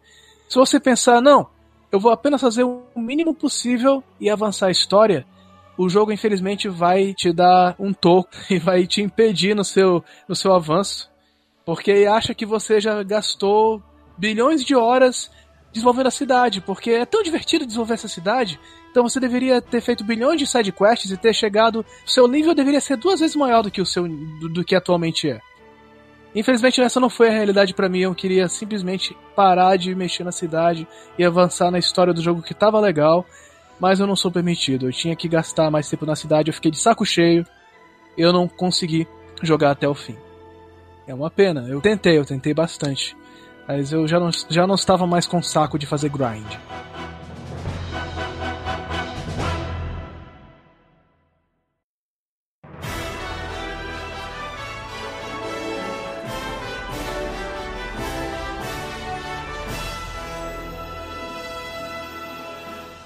Bom, então agora vamos, vamos pra uma que vai ser rápido. Tá acabando, vai. Tá acabando, tá quase na metade do. É, então vamos agora pra categoria do, do pessoal que só tem amigos, amizades virtuais, que é o Nossa. melhor multiplayer. É. Smash, né? É isso. Bom, eu, eu seria incoerente se o meu melhor multiplayer não fosse Monster Hunter Worlds, né? Faz, faz sentido, faz sentido. Hum. Eu joguei Embora tenha que levantar que Monster Hunter Worlds tem um, problema, um pequeno problema no multiplayer, que é bom você jogar as missões que tem história, porque por incrível que pareça, jogo tem missões com história, sozinho, e fazer só as caçadas junto com seus colegas, porque fazer missões de história com os colegas é meio... É, meio... Você tem que assistir a cutscene e seus colegas têm que ficar esperando. é esperando você assistir a cutscene. Mas tudo bem, isso não é um grave problema. A, a melhor parte do jogo você ainda pode aproveitar com seus amigos. E como eu vou falar daqui a pouco, tudo fica melhor com seus amigos. Oi? Já que eu não joguei Smash Brothers ainda, e já que eu não joguei muito de Monster Hunter, é, o meu melhor multiplayer vai ter que ser novamente Dragalia Lost. Ele tem um multiplayer, ele é muito bom, e apesar de que. é, apesar de que você não pode conversar com as pessoas diretamente dentro do jogo, você ficaria impressionado quão criativas as pessoas podem ser para poder se comunicar usando apenas os desenhinhos e ícones que o jogo te dá. É impressionante a pessoa. Eles conseguem passar estratégias complexas sobre como derrotar um chefe de raid usando apenas desenhinhos. É fantástico. É uma outra coisa, uma vantagem do Dragalia Lost. A comunidade é fantástica. É raro ver as pessoas falando baixaria e xingando os outros e trollando os Você- Você é outros. parte do problema, Bruno. Você não pode difundir esse jogo. Tá bom, Bruno, entendi. Eu tô tá atualizando aqui, cara, calma. É que a comunidade ela piora exponencialmente quando cresce. Enfim, é um ótimo multiplayer. Eu consigo jogar com 16 personagens na tela, sem lentidão, com a conexão é, ruim que eu tenho aqui de Manaus. E até mesmo quando eu estou sem internet aqui em casa, o, o meu 4G, 3G do, do celular resolve. Justo, É justo, bem. justo. É. Pois 20 é, 20,31% aqui. Pois é, não, eu tava. Eu escolhi o Smash mais porque eu não joguei quase mais nada multiplayer esse. Então, eu, eu não. Eu joguei muito. Eu joguei. Uma, uma noite eu joguei algumas partidas do, do multiplayer de Smash com o no- nosso amigo Sandro, que não ouve isso aqui, mas tudo bem. Ah, o André, eu não sei quando ele comprou o Smash, eu vou chutar que foi recentemente, porque ele ainda tá habilitando o personagem. Sim, eu tô. Então a eu tô- gente, a gente também não teve ainda a oportunidade de jogar muito. Uhum. Então eu Ah. acho que não seria justo eu. Porque, ao contrário do André, eu joguei coisas online e de- desse ano que saiu esse ano eu- seria o BlazBlue Cross Tag Battle. Eu. E eu, eu, eu falei isso em outros anos sobre essa minha predileção quando se trata de multiplayers. Mas a questão de ser um jogo extremamente rápido, partidas de, sei lá, 30 segundos às vezes, e vou poder terminar a partida imediatamente já dar rematch, e é tudo muito rápido, então mesmo. Hoje em dia nem tanto, porque eu passei alguns meses sem jogar e eu fui tentar jogar um dia desses, eu só apanhei pra caralho, então eu vou precisar reaprender a jogar, mas na época que eu tava jogando todo dia, tipo, se eu tinha sei lá, 10 minutos pra gastar, eu conseguia ter umas 5 partidas de boa, sabe? E pra mim isso vale muito, essa facilidade Aliás, de. eu, eu- deixa eu trocar o meu, cara, que eu acabei de, de me tocar uma coisa importante. Hum. Que. Cara, Dragon Ball saiu esse ano, né? E, Sim. E, porra, em termos de jogo de luta, é um jogo excelente, inclusive para festas, porque é um jogo relativamente fácil de. Sim. da pessoa pegar o, o esquema. E é fácil achar pessoas que gostam de Dragon Ball. É, com certeza. Então é Dra- Dragon Ball Fighters Z. Pior multiplayer. Eu vou, eu vou, começar eu o meu? vou só, não, eu vou só dizer o nome Ah. do jogo. É bem fácil esse. Fallout 76. Ah, Tchau. faz sentido. É, é, o meu também é Metal Gear Survive, então tamo junto. TMJ. Então, eu. eu... Novamente, eu quero ser justo, eu quero colocar as coisas que eu joguei. E eu joguei o Survivor, mas eu não acho que o problema do Survivor tava, tava no multiplayer. Eu acho que o problema dele é ele. Então, o meu pior multiplayer. Cara, o multiplayer de Pokémon Go é uma. Do Let's Go é uma parada inacreditável de ruim, cara. É inacreditável.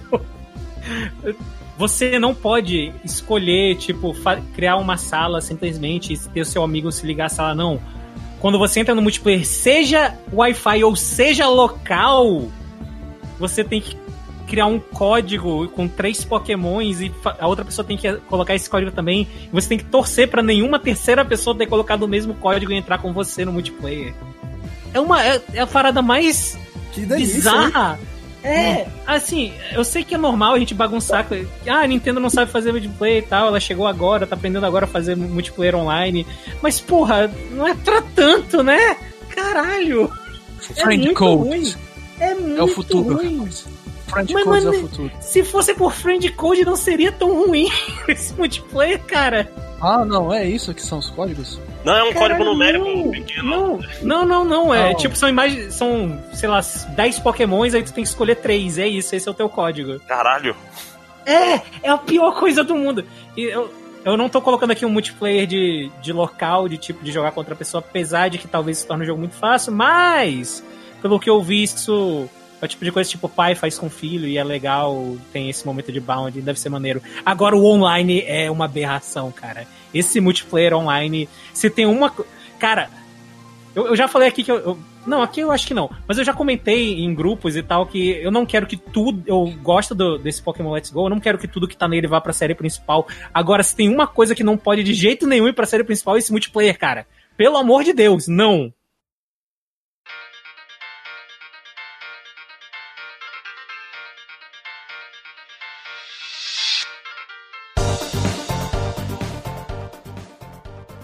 Melhor joguinho, né? Acho que Bruno provavelmente vai ser o, o que já ganhou. porque- É. Se for joguinho por joguinho, você quer dizer mobile, né? Não, assim, jogo Não pequeno. no geral. necessariamente. Ah. Mobile, jogo só em DLC, jogo de. tipo. Pois é, eu estava pensando realmente, eu não tenho outra opção, vai ter que ser Dragalia Lost novamente. 55%. Eu não joguei outros jogos e tal. Ei, tem a opção de voz em japonês, que são ótimas, tudo é dublado em japonês. É mais um giga. Não, eu toquei com a voz em inglês, tá de boa. Mas enfim, é um jogo ótimo. E eu, enquanto eu joguei outros jogos é, de mobile que não foram ruins, seria injusto dizer, dizer que eles se ficariam acima de Dragalia Lost nessa categoria. Então, Três prêmios pro Dragalia Lost. É quase como se ele fosse meu jogo do ano. Olha aí. Cara, o meu, meu melhor joguinho. Eu, eu pensei em joguinho coisas pequenas, não só celular, assim, e por isso que eu tá querendo dar para Delta Run, que é um jogo de duas horas, que é de graça. Vão lá jogar. É o é pseudo continuação de Undertale, mas a gente já falou dela bastante no DLC passado, né? Eu deveria ter participado desse DLC, seu desgraçado. Você participou? Ah, foi apenas comentado vagamente. Eu pensava que vo- vocês tinham gravado um outro onde tinha Não, não, não foi só sobre ele, Ah, não, mas a gente, a gente comentou uns 10 minutos lá também, não foi assim. Mesmo porque se a gente comentar mais de meia hora já é o jogo todo, né? Eu só queria que tivesse suporte pra controle, era só isso que eu queria. Mas enfim. Vitor, Ah, então, tem esse joguinho. ah, eu, eu admito que eu ainda não terminei ele, mas ele ele é um joguinho bem legal. Ele saiu pra PC e eu acho que pra Switch, eu acho que só. Ah, e ele é um jogo bem good vibe, ele me deixa feliz quando eu jogo ele. O nome do jogo é Wonder Song. Algum de vocês já ouviu falar? não. Eu já, eu já tinha ouvido falar levemente. Então, eu, eu vou. Enfim, não, não vamos perder muito tempo, né, falando, mas o Undersong é um jogo onde você. Acho que em momento nenhum chamam ele assim, mas ele é um bardo, basicamente. Você é um bardo, e aí um dia você descobre que o mundo vai acabar, e aí você sai numa jornada meio que pra tentar descobrir o que tá acontecendo, tentar salvar o mundo se for possível. Só que, tipo, você é um bardo, você não usa armas. Então, tu controla ele e com o analógico direito, pra cada direção que você aponta, ele canta uma nota. E a maioria das mecânicas do jogo são você fazendo meio que esse. Não chega a ser um- um jogo de ritmo, porque ele é bem mais. Ele pega bem mais leve do que jogos de ritmo normalmente pegam. Tipo, de longe, muito mais leve. Ah, mas tem várias mecânicas de tipo, tu vai interagir, tu precisa atravessar um lugar que tu precisa pular mais alto. Então tu chega com um passarinho, o passarinho canta e você canta na me- o mesmo as mesmas notas que o passarinho e aí ele vai te ajudar a pular mais alto. Então, basicamente o jogo funciona dessa maneira, você vai avançando e vai ter e vai usando a sua música pra interagir com coisas no cenário que vão te ajudar a passar pelos desafios. Tipo, é um joguinho mega, sabe, good vibe, ele faz eu me sentir bem. É- é- por um lado, o mundo tá acabando, então é algo meio bad, mas por outro lado, o, o personagem ele tá sempre sorrindo, sabe? Eu não sei, ele faz me sentir bem. Ele- também esse jogo ele tem um botão que mecanicamente ele meio que não faz nada, mas o personagem fica dançando e tu pode ficar segurando esse botão durante as cutscenes e eu acho isso legal. Ok.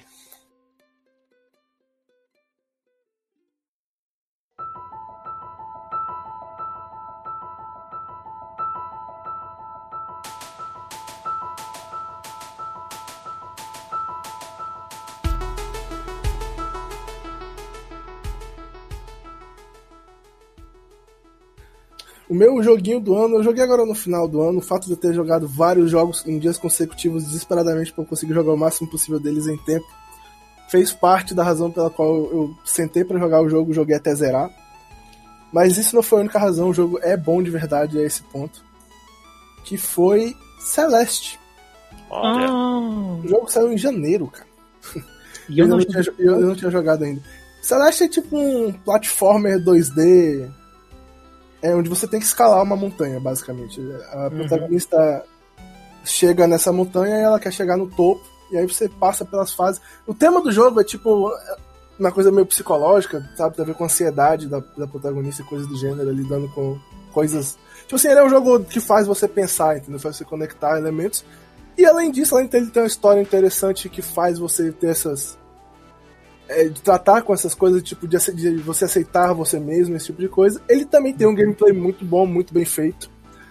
É, muito bem elaborado. O level design é excelente do jogo. O jogo literalmente só tem um problema, que é a mecânica de quando a protagonista vira uma bolinha de luz lá perto do final do jogo, que tem que fazer umas, uns platformers com a bolinha de luz que você controla diretamente pelo direcional e o, a movimentação dela é muito solta, é muito rápida e você morre muito porque porque bullshit.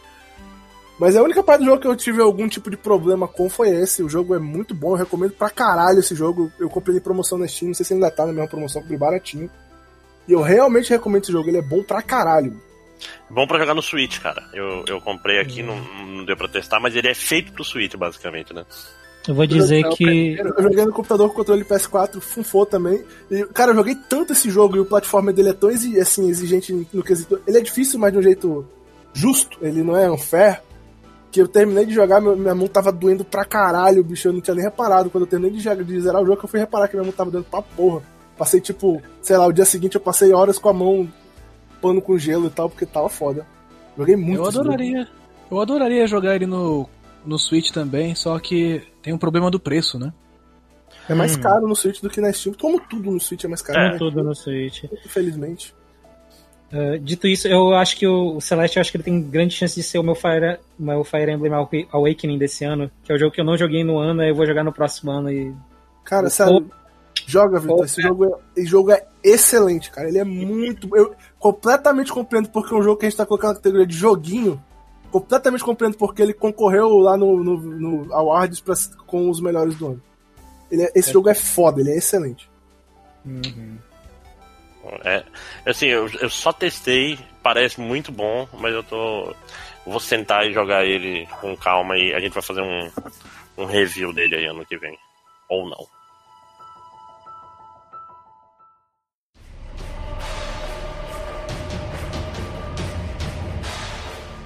Pior joguinho. Alguém? Alguém Ah? É, eu vou.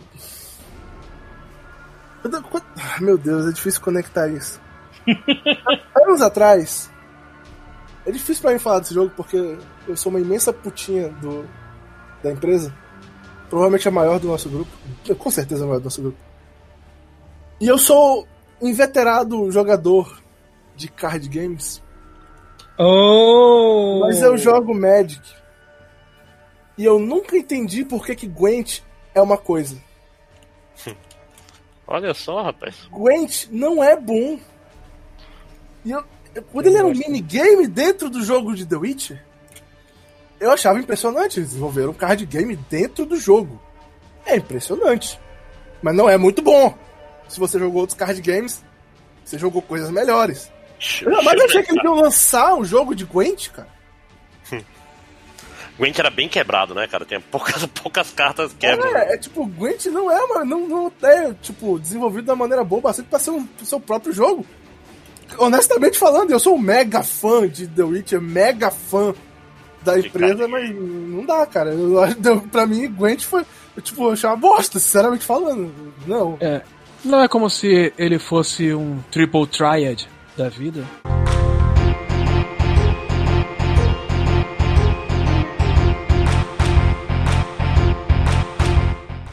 Pam, param, param, param, param, param, param, param, Param, param, param, param, pam, pam, pam, pam. pam.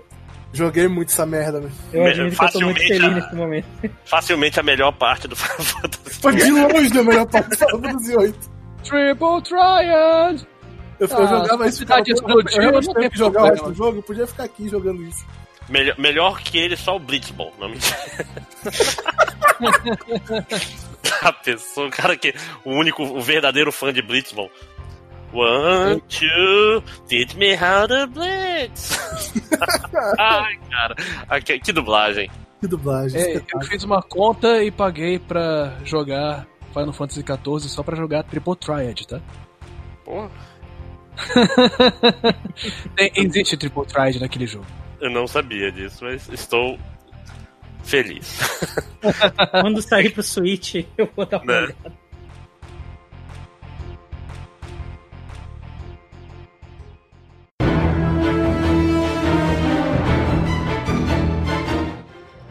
já que eu cacei outros jogos, né? Enquanto eu estava no na Até empolgação. É, eu, eu achei Dragara Lost, foi o primeiro que eu joguei. Aí, uau, jogos mobile são do caralho! Eu vou atrás de todos os outros! é, grave erro. Uhum. Então eu encontrei outras coisas. Oh, me escapa agora o nome da, da droga do jogo. Era algo como Shino, Shinosaki, uma coisa assim. É, basicamente é um, um jogo de mobile, RPG de turnos que tenta ser Tactics, mas que have no business being a Tactics game. Não precisava ser, faz pessimamente. ah, história é uma porcaria, parece histórias daquelas estilo light novel, onde o cara tem várias garotinhas afim dele, Ah, não. ah, e um mundo mágico. Ah, E- não! Então é Shinazuki. Shinazuki Ok. é o nome desse fantástico jogo. Disponível no Brasil, caso vocês queiram ver algo completamente medíocre. É, criado pela Morning Tech Japan. É, é, ele não é exatamente uma porcaria ao nível de é, Quiet Man, Fallout 60, 76. 76. Ele é apenas um jogo extremamente medíocre que você se sente mal jogando ele porque você consegue sentir quão banal é, um jogo pode ser. Que você consegue sentir a, a o template, Você tá o esquema Deu um lag. de como fazer o do, jogo. combo, do combo anal também? Pois é, deu um lag aqui. Uau. combo anal. Combo anal, meu Deus. É. É como você se sente jogando. ok. Uau. É, Então, é. É um jogo extremamente banal com banal. é, desculpa, cara, a quinta série não aguentou aqui. Os clichês, os, as tropes. As tropes estão em todos os lugares, tipo, ah, o protagonista tem que ser um adolescente, ele tem um, um talento escondido e tem essa menina, tsundere, que gosta dele, mas não admite, tem essa princesinha que ajuda ele. Ele é Aí um tem- cara muito, muito, muito legal. ele é- não tem nada de especial, mas ele é muito, muito gentil.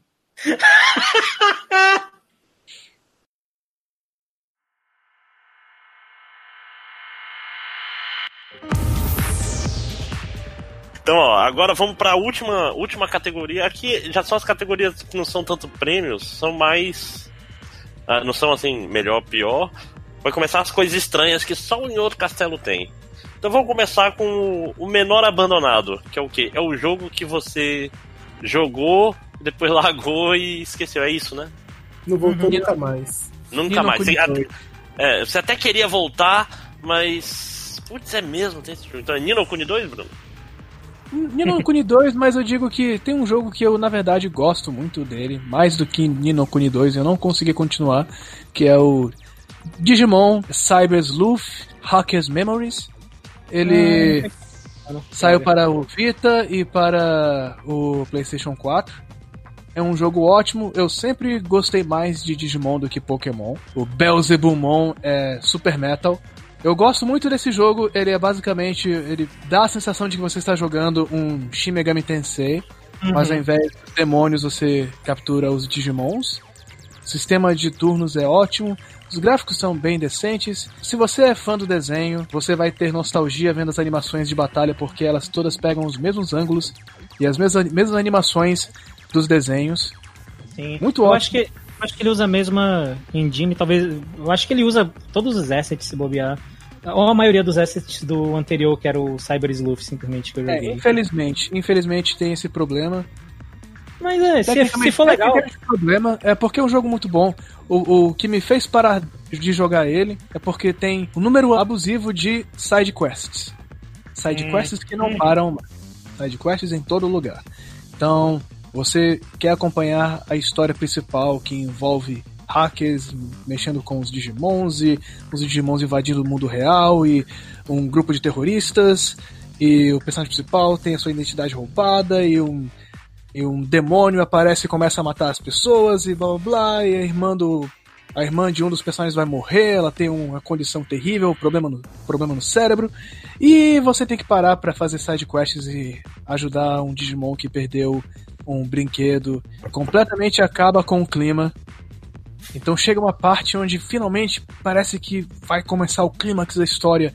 A Lan House, que serve como a base dos personagens principais, onde o grupo de hackers dele se junta para fazer missões e conversar.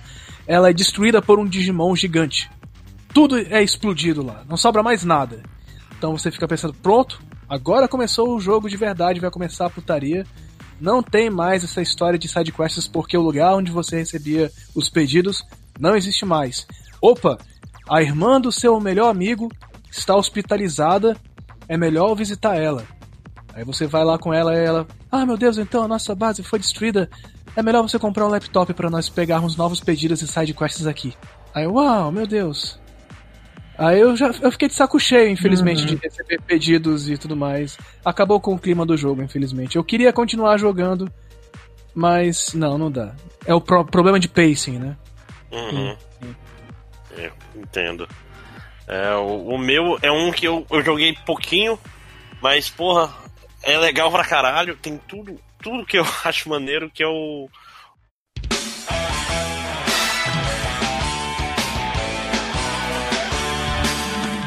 Hokuto na Go- Gotoku, né? Que é o. Como é que foi Paradise em inglês? Paradise Lost, é. Que é o. Hokuto no Ken Paradise Lost. First Fist of No- North Star. É, que é o, que é o Yakuza de Hokuto no Ken.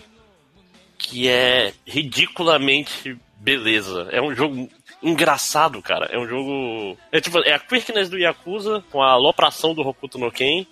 Com cabeças explodindo e tudo que você tem direito, né? Você tá matando pessoas por ali. Só que não deu tempo de jogar, né? Eu, eu joguei a demo e nem fui atrás de comprar porque eu sabia, ah, bicho, não vou ter tempo de jogar. E esse tipo de jogo é 60, 80 horas pra frente, né? Ainda mais se eu for jogar Mahjong, como eu geralmente faço nesse tipo de jogo, vou fazer todos os drinks com. Porque o. O nome é dele? obrigatório. Pois é, o Ken pode virar barman, pode. Vai, vai pro puteiro, vai fazer as coisas todas que você costuma fazer nos jogos de Yakuza, né? Que é um- uma ideia bem. É a ideia muito imbecil, por isso não tem como dar errado, né? É basicamente isso. É uma pena, mas é a vida, né? A vida, a vida tem, tem dessa, a vida é feita de escolhas. É E falando em escolhas, é engraçado, eu, eu acho que tá um tema como aqui, é um jogo que eu gostei bastante. É é um jogo que eu, eu gostei mais do que Nino Kuni 2, que eu não joguei, mas enfim. Então chegou um ponto na época que começou a, a vir um monte de coisa do trabalho, e começou a ficar ruim de ligar o videogame, e aí saiu umas coisas pro Switch, e era mais rápido só pegar o Switch do lado da cama do que ter que ligar a TV e ligar o videogame. E aí acabou que eu não terminei God of War ainda. Cacete. É. Eu comentei na, naquela hora lá que eu saí, que eu puxei o fone com tudo pra eu não ouvir o que o Eduardo ia falar, era por causa disso. Ah, com medo de spoiler, né? É, porque eu ainda, eu ainda quero terminar, eu ainda tenho essa intenção. Mas, né, Acho que não vai rolar. Se tivesse saído pro Switch, eu provavelmente teria jogado até o fim. É, é isso.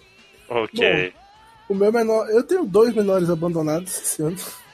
É, um deles, como eu já disse, né? É o Dragon Quest. E o outro jogo que eu parei de jogar, ainda quero voltar a jogar. Tava jogando com o Bruno. É o A Way Out. E não sei, a gente meio que parou de jogar e não voltou ainda, mas o jogo é legal e eu quero terminar ainda. O jogo, tipo, é divertido. Mas eu não tenho muito o que falar dos meus menores abandonados, eu os abandonei. Né? Olha aí, é desnaturado mesmo, né?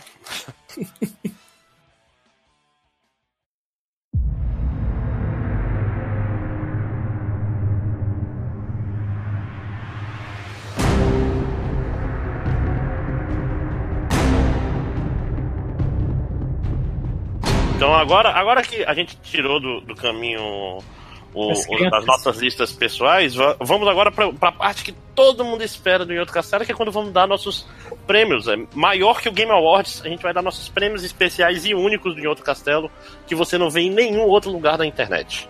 Vai começar um shit show agora, né, cara? É, agora vai ser bom. Então vamos começar com o. Doritos aqui. É. Começar com fácil aqui, que é o prêmio Armadura de Cavalo. Bom, Quem são os indicados? Esse ano. esse ano, a, a Bethesda. Ah, aliás, deixa eu só explicar. O, o prêmio Armadura de Cavalo tem esse. É, tipo, no Game Awards, tem a mulher falando: o prêmio Armadura de Cavalo tem esse nome devido ao DLC de é, Elder Scrolls Skyrim. 4. Era do Skyrim ou era no. Não, era no. Oblivion, Oblivion. Oblivion. E é basicamente o prêmio de pior DLC ou, ou congêneres. É, principalmente levando em consideração preço, né? Então, a, a Bethesda esse ano fez um full circle, né? Voltando pra ela, a armadura de cavalo. e ela lançou o Fallout 76. A gente ainda falou um pouco do Fallout 76, cara. né? Oh, Espera aí. É, e aí, um dos elementos que eu provavelmente gostaria de falar ainda sobre o Fallout 76 é de que tem uma polêmica sobre uma bolsa que devia vir na, na edição de colecionador. Porra, pode crer. E aí, ah, pra quem recebe. aí, eles não deram a bolsa que eles prometeram, deram uma bolsa fajuta. E as pessoas que receberam a bolsa fajuta reclamaram e falaram: pô, tá bom, tá bom, então tá aqui um dinheirinho, crédito pra você usar dentro do jogo Fallout 76 pela bolsa fajuta que a gente deu pra você. E o dinheiro que eles deram pela bolsa fajuta não compra a bolsa dentro do jogo! Tem a bolsa no jogo! E o crédito que eles pagaram por não dar a bolsa que eles prometeram não paga por essa bolsa dentro do jogo! Nem pela bolsa virtual jogo. que, que a gente tava falando tantas vezes aqui, né? Uhum. Bem, bem, não sei o que. Essa bolsa poderia vir, mas não veio. Cara, é, é inacreditável, né, cara? A Bethesda tá de sacanagem com. Mas calma, calma, calma, calma. Não, calma. Não, não vamos expandir sobre isso ainda. Pois é, mas eu tenho, eu tenho um, outro indicado aqui que o indicado É. não, não é tão. que é, é bem simples, é um DLC grátis, então não é sobre preço, mas é sacanagem porque, porque pelo que fez com a comunidade, que é o Piranha Plant no Smash. Né? Todo mundo esperando o Aluigi, esperando Não, é o isso. Eu acho que é o melhor. É, O melhor. infelizmente tem pessoas que gostam. Gostam de aquela ironia, o o quão Ela dá uma estranho, o inesperado. né? Ela tá uma voadora com vaso. Eu vou te falar, velho, foi, foi. O Sakurai trollou o pessoal. Não tem explicação. Ele trollou o pessoal, não há explicação. É. Hum, E aí, mais algum eu indicado? Ah, eu vou deixar aqui. Eu acho que vou deixar dois aqui. E é só pra ver como a minha lista é contraditória, porque são dois que, que eu já dei prêmios legais anteriormente. E eu já dei prê- prêmios ruins pra um dele. Então, ah, primeiro, não é bem um DLC, mas o fato da única maneira de você conseguir um mil no Pokémon Let's Go ser com a Poké- comprando a Pokébola é um absurdo. Eu É a única maneira? é a única maneira. Se vo- você pode transferir, você pode transferir Pokémons do Pokémon Go pro Let's Go. Você não pode transferir um mil se você tiver. A única maneira de ter um mil no jogo é comprando a Pokébola. Tipo, Não é permitido. É o único Pokémon Não é que você permitido. pode transferir do mobile Dos- para esse jogo. dos 151 é o único que você não pode transferir. Só pra te dar um chute nos ovos mesmo. Uhum. Eu acho isso É. absurdo. É uma sacanagem mesmo. É uma sacanagem do caralho, até porque deve ser um trabalho da porra conseguir um mil no Pokémon GO. E aí Imagino. pensar que você não pode transferir depois é uma sacanagem. Ah, e o outro que eu quero deixar aqui. Nenhum dos dois eu acho que vai ganhar na Bethesda. Mas o outro que eu quero deixar aqui são os DLCs de BlazBlue Cross Tag Battle. Metade do roster trancado atrás de DLC. Antes de lançar o primeiro pack de DLC, o pessoal encontrou já Season 2 dentro do jogo. É um absurdo do caralho também. É, é foda, cara. Eu, eu, gosto, eu gosto dessas. Eu, eu amo, eu amo Crash Tag Battle, eu amo Pokémon Let's Go. Não, né, gente? Porra! Eu tenho um candidato também, não podemos esquecer do Metal Gear Survive. Nunca. Eu, né? eu sei, save Por slots. mais que a gente tenha. É, esse é foda mesmo, cara. O save, o save slot é um DLC comprado. Você pode fazer uma outra conta no, no seu PlayStation, mas, Mas ainda assim, pode pelo pagar fato de que eles 55 oferecem isso, Cara. é uma É, opção que eles querem te oferecer e põe um preço nisso. Caralho, bicho, é incrível como depois do ano passado e toda aquela merda da EA, eu achei que ia melhorar alguma coisa, né? Mas só piora. Uhum. Cara, é, é foda, né? Não, e, e, tipo. É muita filha da putagem junta, né, cara? Não tem. não tem muita. Não, honestamente, a pior empresa do ano foi a Bethesda, mas eu acho que o pior DLC do ano foi, o Save- foi o Save Slot. O Save Slot é foda. mano. Pensando nisso, É, O Save Slot é, é, é um eu, traje. É eu um concordo. traje. É um traje. Concordo muito. Porque, bicho, é falta de respeito. É, não, não, não, sim. É um antecedente perigoso aí de ter. É, hum, não. Ok, então é isso, né? É, vencedora Konami com Metal Gear Survive. Ganhou alguma coisa, né? Finalmente. Olha aí. É... Merecido, merecido. Não, Metal Gear. Survive ganhou várias. Ah, é várias verdade.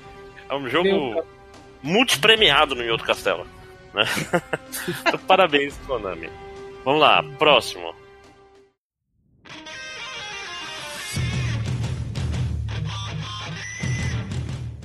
Esse, esse daí é, é óbvio, né? Que é o prêmio sabotagem de empresa que fez de tudo pro seu próprio jogo dar errado. Rapaz. A maior sabotagem do Fallout 76, pra mim, foi no projeto do jogo. Onde. A, a gente falou sobre isso na- no nosso podcast da E3 antes do jogo sair. Infelizmente o podcast não saiu, mas a gente falou nisso na época. É um Fallout que pegou tudo que Fallout tem de bom e tirou do jogo. Tudo. Tudo. E aí pegou todos os elementos clichês de jogos de hoje em dia e tentou colocar no jogo pra ganhar dinheiro. A ganância de Fallout 76 é medonha. E ela completamente tirou qualquer chance que esse jogo poderia ter tido, apesar de todos os outros defeitos dele, de ser um bom jogo. Eu tenho uma sugestão, apesar de que eu não posso falar muito porque eu não joguei o jogo. Ah, Radical Heights. Eu acho que esse é o nome. Hum, Não conosco. conheço. Ah, Já ouvi falar. E foi a última tentativa desesperada Bosque Productions de tentar sair do vermelho depois de uma empreitada que saiu muito errada, tentando copiar, como o Eduardo disse, todos os elementos que fazem sucesso de alguma coisa, mas sem menor alma, sem menor coração, sem menor carinho, fazer um produto mal terminado e sem menor charme com uma porrada de coisas recicladas, assim como o Fallout 70 76 também. É, esse é mais trágico porque diferente do diferente da Bethesda, a Boss Key Productions tinha boas intenções. Eles não eram não sacanearam o público, digamos E, assim. e eles estavam pra apenas- falir, eles precisavam fazer algo, né? A Bethesda tava Sim. de boa. Se, ela É. não, se a Bethesda não lança esse jogo, ninguém é ligado. Pois é, a Bethesda estaria melhor se não tivesse lançado. Ok. Tem, alguém tem mais algum. Além do Fallout 76 e desse. Qual é o nome, Bruno? Que me escapou? Rad- Radical Heights. Ok. É que- Alguém tem alguma outra. Alguma outra empresa aí que não ajudou o próprio jogo? Po- Pode botar a Konami de novo, mas não. Você podia, Metal, botar, Gear, Metal Gear não tinha, não tinha que existir, é diferente, né? você, você podia botar a empresa que tirou o áudio do jogo também. É. não, mas foi uma decisão criativa, você tem que Foi, entender. entendeu? Foi muito criativo. Só deixar uma menção honrosa porque não é culpa. Não se sabe ainda de quem é a culpa, porque de quem se achava que era a culpa já veio ao público dizer que não, não, não, a culpa não é minha, não, hein? Então, seja lá quem for que, que tá segurando os direitos de Dragon Ball pra não poder entrar mais em torneio. Porra! Oh! Para! A Toei- A Toei veio falar, veio falar que não tem nada a ver com isso, não é? A Toei, ela veio ao público falar que não, não, não, não, não é a gente não, não é a gente não. É, já, já falaram que não tem nada a ver com essa história, não. E me, me, me, me erra, né? Exato. Então, Fãs não queimem minha empresa, não tem nada a ver com isso. Inclusive, tá saindo aí um filme do Broly, assistam no cinema. eu ia assistir, mas. Começa em 15 minutos, não vai dar tempo. É, mas a, Ok. a Bethesda eu acho que ela, que ela merece mais, porque provavelmente quem tá fazendo essa sacanagem com Fighter Z não, não, não faz parte do pessoal que fez o jogo, então. Falando em Bethesda,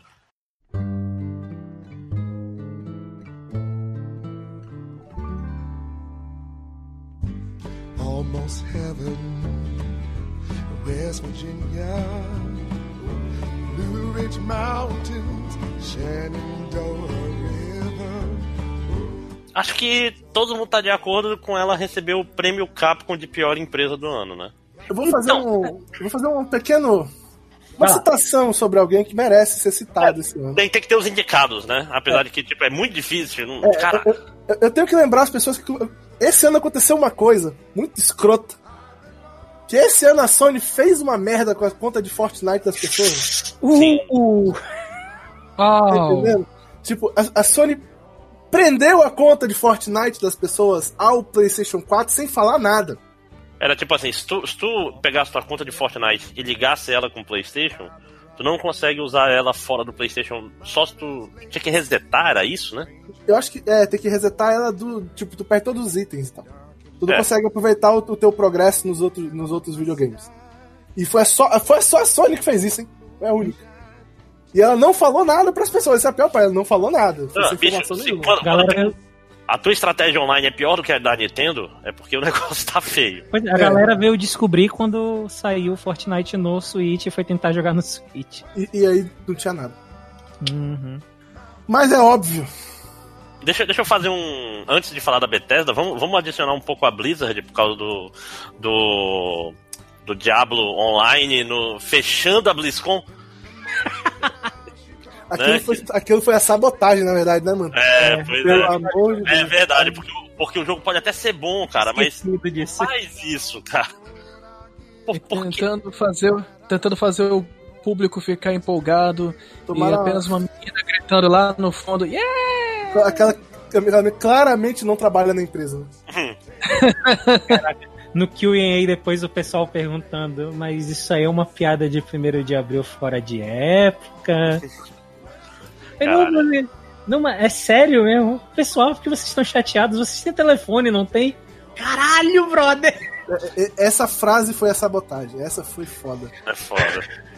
Pois é, isso daí tem. Essa foi, foda. essa foi quase do nível do. Mas nós temos um console pra quem não tem internet. É, foi, foi falta, foi, foi falta de tato, meu. O cara falou que sabe, o cara fala e tu fica assim, uau. Uhum. Alguém será demitido amanhã. Sim. Po- podemos? Uhum. Agora podemos falar de tu, tudo que a Bethesda é. fez.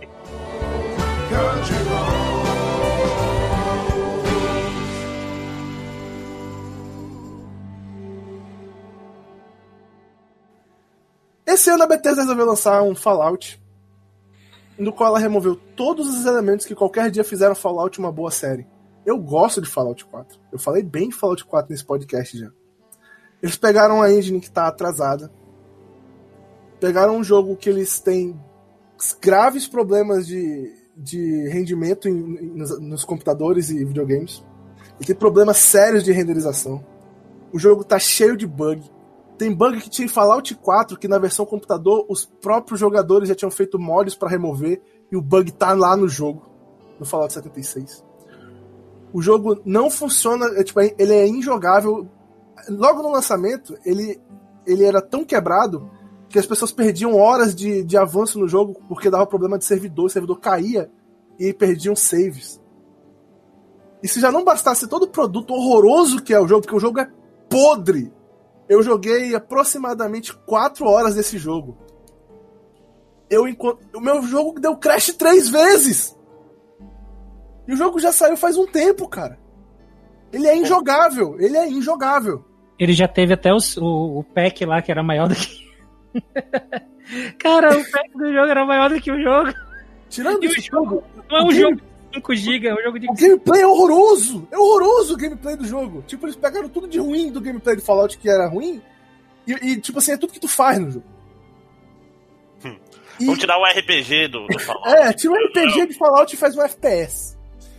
E aí, pra ajudar, aí a empresa começou a fazer uma sequência de e-mails. Tipo, em primeiro lugar, eles fizeram aquela convenção da E3, que também claramente tinha duas pessoas que trabalhavam na empresa gritando no meio do público, que era a maior vergonha. Que as pessoas de verdade não gostaram nem um pouco da ideia do Fallout, pelo que deu pra perceber do público. Fizeram uma propaganda absurda, o Todd vendeu toda a alma dele naquele dia na E3. Toda a alma dele. Prometeu mundos e fundos prometeu uma versão de colecionador que a gente aqui no outro castelo do podcast não saiu, infelizmente. Falou que essa merda ser uma bosta, que isso não fazia sentido algum. Porque já tinha um antecedente da, da versão de colecionador do Fallout 4. E Também. quando o jogo saiu, ele era uma bosta. Em primeiro lugar, ele é ruim. Ele, ele, ele é um jogo ruim.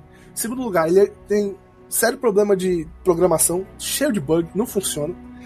Terceiro lugar, a versão de colecionador do jogo veio com um item dos principais que muita gente queria trocado sem aviso. O cara pagaram 200 dólares por uma edição, edição de colecionador que trocou um dos itens prometidos. Lembra quando eu falei do Marvel vs Capcom? Que aquele, aquelas joias que vinham eram um pedacinho de plástico? Uhum. Foi basicamente isso. Eles prometeram uma bolsa bonita, tipo, dá pra carregar um monte de coisa e tal. Material caro. olha, material caro. Então. E entregaram uma bolsa de plástico, Eu basicamente. acho, eu acho que é pior nesse caso, porque pelo menos o Marvel Capcom, até onde eu sei, ainda era dito, não, pô, vai ser de plástico. Foi só que, tipo, não era tão bonito quanto tava na imagem. Nesse caso, não, propaganda enganosa. Eles trocaram o material da bolsa. Pois é. Trocaram o material é sem muito falar pior. nada pra ninguém. Aí o público reclamou. E eles, depois que o público reclamou, eles fizeram aquela cara de cu, em primeiro lugar, não deram a menor atenção. Quando a reclamação cresceu muito, Lembra do e-mail? Lembra do como o e-mail terminava quando, ele, quando o cara mandou pra eles reclamando? é que não tem- no momento nós não temos plano nenhum pra, pra- sobre, esse, sobre esse assunto. É, Não pra. iam fa- Eles não iam fazer nada. Mas o público reclamou demais, o que eles fizeram? Eles deram o equivalente a 5 dólares em crédito pra usar no jogo cu que eles lançaram que ninguém queria jogar. O crédito não paga a bolsa dentro do jogo, como eu falei antes. A bolsa dentro do jogo é mais cara do que os créditos que eles deram pela bolsa que eles trocaram sem avisar. As pessoas continuaram reclamando. O que, que eles fizeram? Não, tudo bem, nós vamos passar aqui essas- esses dados aqui pra você poder fazer a, envio aqui do seu código. E mandaram pro e-mail de pessoas erradas. Cara, que nem tinham que receber nada, receberam o e-mail da Bethesda com os dados das pessoas que iam receber o- os códigos pelo, pela merda que eles tinham feito antes. Tipo, eles deram os dados pessoais das pessoas na internet para pessoas erradas. Não satisfeitos com toda essa. Meu Deus do céu. Eles vão fazer o. Vamos finalmente fazer o conserto. Vocês reclamaram, nós ouvimos. Vamos consertar o jogo. Não consertaram nada do que as pessoas pediram. Nada. E pra ajudar, no meio do patch, tem a merda de um código que faz o seu, o seu personagem ter a progressão mais lenta, sem avisar ninguém. Pra fazer você comprar mais coisas de, de, de trans- microtransaction. Filhos da puta! Não, ainda saiu um. Não, vai lá, vai lá. Acho que talvez seja a mesma coisa. Então, é. Era o problema de não ter bomba atômica, né? No... Mas Ah. tem? Tem- Não, não. Deu Não, um bug tem. recentemente que, que as bombas atômicas pararam de funcionar. Ah, sim, Não é. não, mas, eles, mas, mas eles tinham implementado, normal. Ah, mas antes disso, também foi descoberto que se duas Os ou códigos. É, não, que se duas ou três bombas Ah, sim. atômicas fossem Se, você explodir duas bombas atômicas ao mesmo tempo no servidor, o servidor cai. aí. Pra todo mundo. Porque Tá afinal de gravando? contas, o servidor da Bethesda é uma maravilha. Ah, e, e só um adendo a- ali atrás, tipo, a galera que comprou a edição especial, que gastou um dinheiro da porra, não ganhou a bolsa com material bom. Mas os influencers que iam pra evento da Bethesda ganharam uma bolsa de material bom de graça. Porque Ai. afinal de contas, né? Né? ele- Eles que falam na internet. Ai, cara. É foda. E os códigos que os cara, tipo, a coisa mais legal de fazer no jogo, legal, eu- vocês não estão vendo as aspas aéreas que eu fiz, mas enfim, é procurar os códigos das bombas atômicas. Esses códigos são os mesmos pra todo mundo, então tipo, tu pode pegar no Reddit. Puta que pariu. que pariu. Eu, eu joguei. é, Sério, eu joguei umas 4 horas desse jogo. Eu nunca mais vou jogar esse jogo na minha vida. Eu quero que esse jogo se foda. Eu já, eu já desinstalei o jogo. Inclusive, ele meio que já, né? Primeiro mês ele É. teve duas promoções. Não me importa o que a Bethesda faça no futuro. Eu não volto a instalar esse jogo nunca mais, meu. Eu só instalei ele pra testar. Eu sou parte do problema. Pra testar, pra eu poder ter todo o direito de falar mal dessa bosta do podcast. Parabéns. Esse jogo é um Caralho. desastre. Esse- Ele é um isso- desastre. Isso aqui é dedicação. Comprometimento, é isso aí. Esse jogo é um desastre e eu espero que as pessoas tenham aprendido a lição que eu aprendi em Skyrim. Uhum. De se importar um pouco com o que a Bethesda faz. E ser um pouco, ao menos ter um pouquinho de discernimento de fazer pré-compra de jogo da Bethesda. Porque claramente a Bethesda não tá se importando com os jogos que ela faz, né? Foda.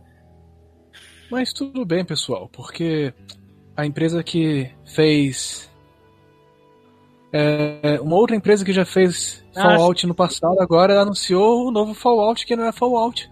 Que é o Wasteland. Outer Worlds, alguma coisa assim. Não é, não é, não é Wasteland? É? Não, não, não, também tem o Wasteland.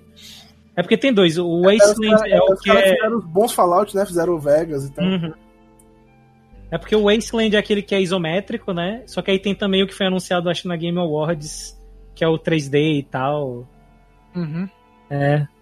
Enfim, tem, tem opções, gente. Tem opções. Você não precisa ficar presos em, com a Bethesda. né? Acho que essa é a lição aqui. Ah, eu, eu, hum. eu acho que a Bethesda merece. Eu realmente acho que ela merece esse prêmio. Dito isso, eu tenho um outro aqui que eu acho que também merece, mas é por outro motivo, não é pela, pelo descaso com, com o público, é com o descaso que teve com os funcionários. Hum, ah, sim, A aí. Telltale, brother. Porra, a Hum, história da meu Telltale. Deus. Que ela fudeu com os funcionários, ela resolveu fechar, mandou os funcionários embora, não pagou as paradas. Tipo, é, é o tipo de coisa que tipo, não, não me influencia diretamente, mas é o tipo de coisa que eu olho e. E é babaca, né, meu? É, e aí eu, eu olho, sabe, assim, pra, pra minha coleção de. Pro, pro meu top jogos, eu vejo lá o The Walking Dead Season 1 e aí dá aquele aperto no coração, sabe? De. Caralho, por quê? Eles fizeram coisas boas, né, cara, antes e tal, e aí é a vida. Tem uma menção desonrosa também da EA neste ano, pedindo para os jogadores nas redes sociais implorarem, conversarem com os Ah, caraca, pode crer. políticos de sua região para eles permitirem loot boxes e microtransactions, implorando porque é uma injustiça. Por favor, falem com Caralho. os políticos, os deputados e os ministros e senadores da sua região. Qual foi o país? Teve algum país que declarou que loot box não, essa porra é. A é Bélgica. jogo, É Bélgica. é, jogo sim, é ilegal. E aí, e aí falou: não vou tirar, foda-se, me põe na justiça. Que no merda, hein? Puta que pariu! Tô falando, eu achei que ano passado a gente teria tido razão suficiente pra avançar. Tipo, as pessoas finalmente reclamaram de coisas que a gente reclama desde 2012. O mundo vai melhorar, não. Não. Caralho! O que aconteceu é que agora as empresas estão mostrando as suas, suas verdadeiras faces. Eu, eu vou né? fazer uma piada política, meu Deus. A verdade é que a EA foi o PT do videogame, né? Vamos Basicamente. não, não- vamos não entrar nessa seara, né?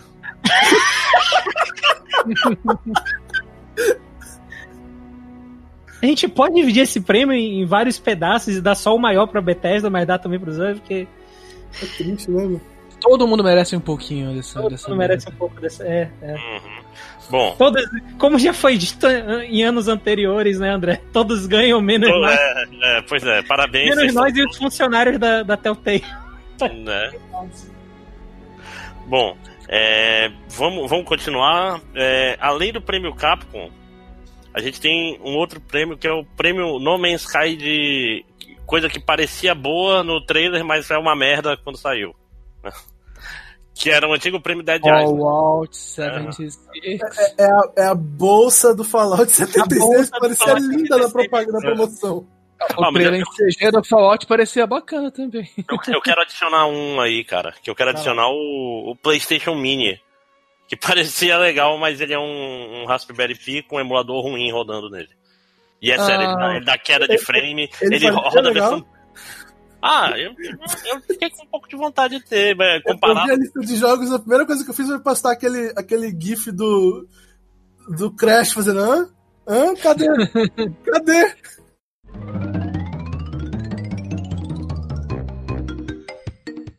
Não, É, mas a que- todo a mu- questão- a maioria das pessoas normais já achavam que ele era ruim desde os primeiros anúncios. Não, mas O ninguém André é esperava. Não, mas ninguém, ninguém esperava que ele fosse ter problemas de emulação, que ele Ah, fosse isso, pegar isso a eu versão. concordo. Ah, Versão isso eu pau do- concordo. versão pau, cara, que roda com é, é, 10 frames a menos. Tem, tem Final Fantasy IX, porque se marcar a versão do Final Fantasy IX vem com o Calisto e tal. É, não, cara, complicado. Bem complicado. Que ano merda, puta que pariu. Mas dá pra fazer melhor, né? Porque, em primeiro lugar, o PlayStation Classic não é tecnicamente um jogo, né? É um sistema. Não tente dar uma de espertinho. Hum. Ah, é. é que não, a prêmio No Man's Sky, esses prêmios Não valem- tem trailer, é uma lista de jogos. Não, ele teve trailer sim. Não, Garanto que existe, que existe um, um, um vídeo aí dizendo que ele existe. Hum, né? Essa podia ser uma coach da caixa do PlayStation. Bem, existe um, um, um vídeo. Garanto que tem um trailer aí que mostra que ele existe. Pois é, que você provavelmente não assistiu e não tenha. Agora é engraçado porque, por mais por tudo que eu estou dizendo, né, por incrível que pareça, em termos de No Man's Sky, eu, eu devia ser a pessoa que menos fala de Fallout, né? Porque eu sou o cara que reclama da Bethesda desde 2012. Isso é verdade. Pois é, já deveria estar sabendo. Eu nem o que esperar, né? Pelo menos eu não comprei essa versão do colecionador. Graças a Deus, eu não tenho a- aquela estátua do Duke Nukem, então. Ah, eu vi um negócio não relacionado muito bobo, mas ok. Ah, v- vamos lá, vamos lá. Então, além da. Algum outro jogo que Não, vocês viram? Tá trailer? ótimo. Tá ótimo, né? É, a gente vai, vai dar uma encurtada. Então, é, falta só o quê? Falta a gente falar basicamente algum jogo que vocês não jogaram esse jogo por puro preconceito? Sim, com certeza. Alguns. Falem os seus aí que se sobrar. eu falo. Fallout 76. É, não, mas assim, jogo que parece bom, mas. Ah, não, tá, tá, tá. Então, então não, né? Né, né gente? Então não. É, eu acho que eu poderia pedir pra jogar o God of War na conta do Eduardo, mas eu não quis porque eu nunca gostei de nenhum God of War. E É, eu não ia dar chance pra ele agora. É, faz sentido. Isso, isso assim, é puro preconceito. Isso é verdade. puro suco do preconceito. Bom, preconceituosamente falando, já- aparentemente posso ir já, né? Uhum. Eu não joguei ano Blast Blue Tag Team porque parece um jogo de luta fraco. Ah, Então. entendo. A parada de correr ao invés de andar é linda, mas enfim. Eu. Ah, me, me digam aí, of Thieves é desse ano? Qual? Sea of Thieves? É desse ano. É desse Eu, eu ano? nunca entendi porque as pessoas lá no grupo estavam comentando empolgadas em jogar esse jogo. Eu olho pra ele e acho tão. Ah, Ah, sim. aparentemente ele, assim como No Man's Sky, ele melhorou muito bastante depois de um tempo. Ah, eu joguei Foi só o no que eu- comecinho. Eu não joguei, então.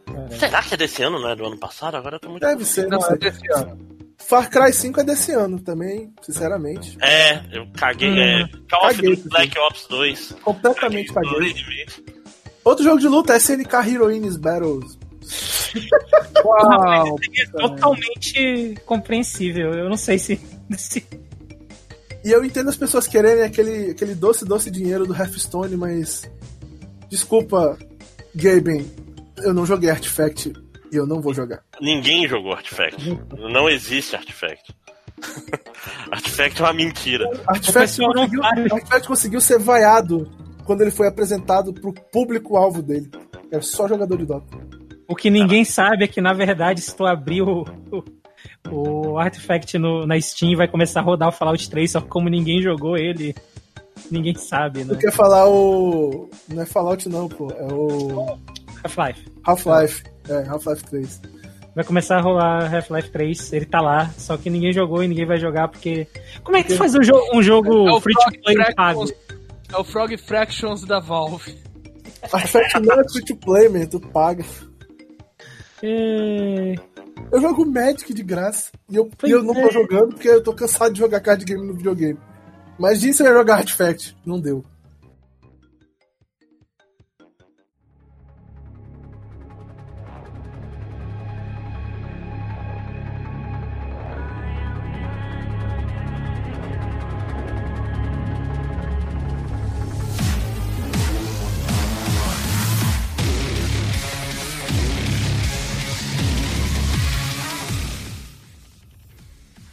Mais alguma coisa, gente? Não, graças a Deus. Esses foram os meus preconceitos esse ano. Ok. Então agora vamos bem rápido.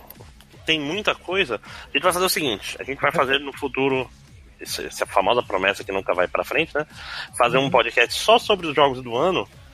Porque tá tarde, tá muito longo esse podcast. Cada um escolha só um jogo que vai sair do ano que vem, que é o que você mais tá esperando. Sekiro. Sekiro. Uhum. Eu tenho, que, eu tenho que citar um nome que não vai sair esse ano, mas se sair é ele, que é o Cyberpunk, mas ele não vai sair esse ano. Então o meu jogo mais esperado do ano que vem é o remake de Resident Evil 2, que vai sair em janeiro. É, ano que vem não, esse ano. Já, já É, esse ano. é, é verdade, já, já viramos o ano, porque a gente ia gravar no dezembro e não gravou. Tipo, vai sair daqui a pouco. e é o meu jogo mais esperado. É, eu espero muito pelo o Shin Megami Tensei novo. Oh. Eu não sei se vai sair este ano. A Atlus, ela postou um, um vídeo enigmático aí. Um dia... críptico, hein? Uhum. É. Né, eu espero, espero muito pelo Jump Force, não, mentira. Fuder, André. Porra, Eu não acho feio, sabia? caralho. É, Não nem é acho horroroso. É, eu acho, acho simpático. pode fazer seu próprio Naruto naquele jogo. Caralho, Olha. brother. Eu tô com raiva desse jogo. Tá aí, vai ser meu prêmio preconceito do ano que vem, essa merda. Nada vai ser ótimo. Cara, Shenmue 3, se, se sair, eu acho. Quero muito jogar. Inclusive, quero até rejogar o 1 e o 2. Não, se bem que tem Devil May Cry 5, né, cara? Devil May Cry 5. E vai crescer ano que vem também. É, ano que vem não, esse ano. Tem, pô, É, mas esse eu- Mortal Kombat esse ano. Por que, por que o Quiet Man não é bom? Se você tivesse tocado o Devil Trigger no fundo, o Quiet Man ficaria muito melhor. Eu joguei Quiet Man ouvindo música por mais da metade do jogo. Ou seja, Então, então Não a serviu trilha de Quiet Man foi a melhor coisa que tu teve na experiência.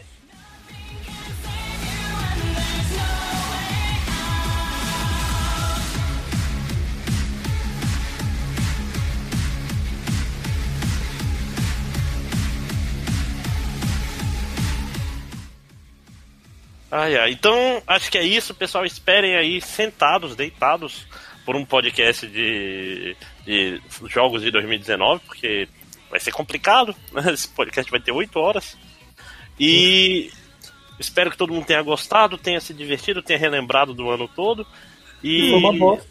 Foi uma bosta. Pois é, quando, já, quando esse podcast já vai ter saído Kingdom Hearts, já vai ter saído Resident Evil, já vai ter sido uma porrada de coisa, né? Uhum. A vida é assim Provavelmente. Né? E então, acho que é isso.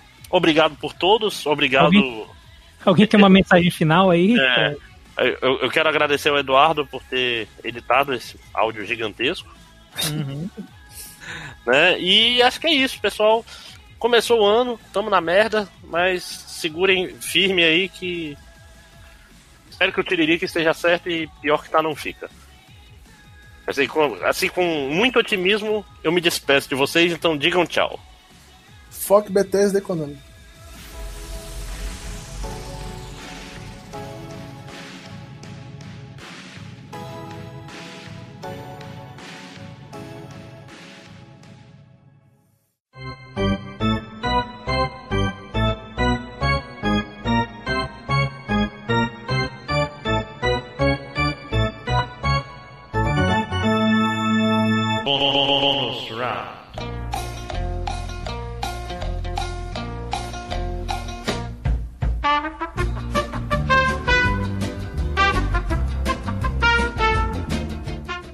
Olá, tudo bem? Está começando mais um. Opa, desculpa, já fiz errado. Cancela. Eu estava, eu estava, Eu já eu estava aqui pensando, o que é isso? O que está acontecendo? É, Não, olá, Não tudo é bem? pra ser o Victor? Não, Não, não, não, não, não. O Victor é só nos DLCs que ele apresenta. É, Uh, eu estou agora no main story, rapaz. é, pois é. Main, main. Então, então vamos lá. E aí, pessoal, tudo bem? Começando o ano, deixa eu parar esse Smash, senão eu não vou conseguir me concentrar e falar direito. É, começando o ano.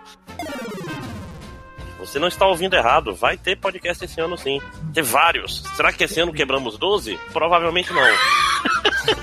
Que- quebrar 12 é possível, lançar 12 é. Mesmo pense no recorde. 12 gosto de- podcasts em um ano. Eu gosto dessa piada que eu fiz uns três anos atrás de zoeira e até hoje. Não, a gente não ia fazer.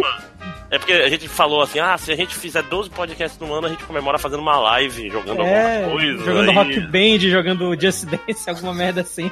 E aí Pô, a gente realmente não quer ainda- fazer isso. É, Na não, época do Rock Band ainda. Meu foi Deus. tipo em 2012, sei lá. Um episódio por mês tá bom. É, não, pois é, isso aí é, um- é uma. É super tranquilo, a gente nunca chegou nem perto. Deixa eu ver quanto a gente fez em, em 2018 pra, pra ter estatística aqui. Cadê? Três, Cinco. É, 2018 foi foda porque teve, teve uns seis meses sem podcast aí que a gente gravou, mas não lançou. Deixa eu ver. Um, dois, três, quatro, cinco, seis. Ah, droga, errei. Olha aí. É, Mês sim, mês não. Mas se- sendo que tem um, um hiato aí de julho a novembro. que não foi por falta de gravação, mas teve lá. Ou seja, esse podcast vai ter umas duas, três horas fácil, fácil, fácil. Então- Foda-se o editor, né? Foda-se o editor. Né? Tá, tá aqui pra sofrer. Se bobear, a gente divide em dois, faz alguma coisa assim. Então, é, vamos começar. Eu fazer a voz empolada, já que o William não tá aqui. E atenção: melhor jogo. Ah, O que você prefere, hein? hum, Bloodborne. Bloodborne, eu acho. Bloodborne? Bloodborne. Bloodborne. Ah, Eu Nossa. acho que o Bruno teve dificuldade de ouvir porque passou um avião aqui em cima da, da minha casa, provavelmente da dele, fazendo um barulho desgraçado, bicho. Que porra foi essa? Não, eu tenho certeza. Timing. É, Deixa pra lá. Aí da- daqui a pouco vai ver que caiu um avião, vocês estão sendo aí.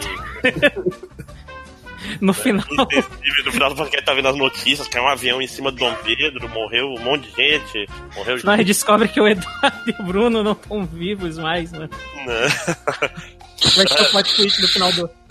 Hoje vou gravar, vou gravar meu quinto podcast de, de melhor do ano. Gravaria se estivesse vivo. Já se viu.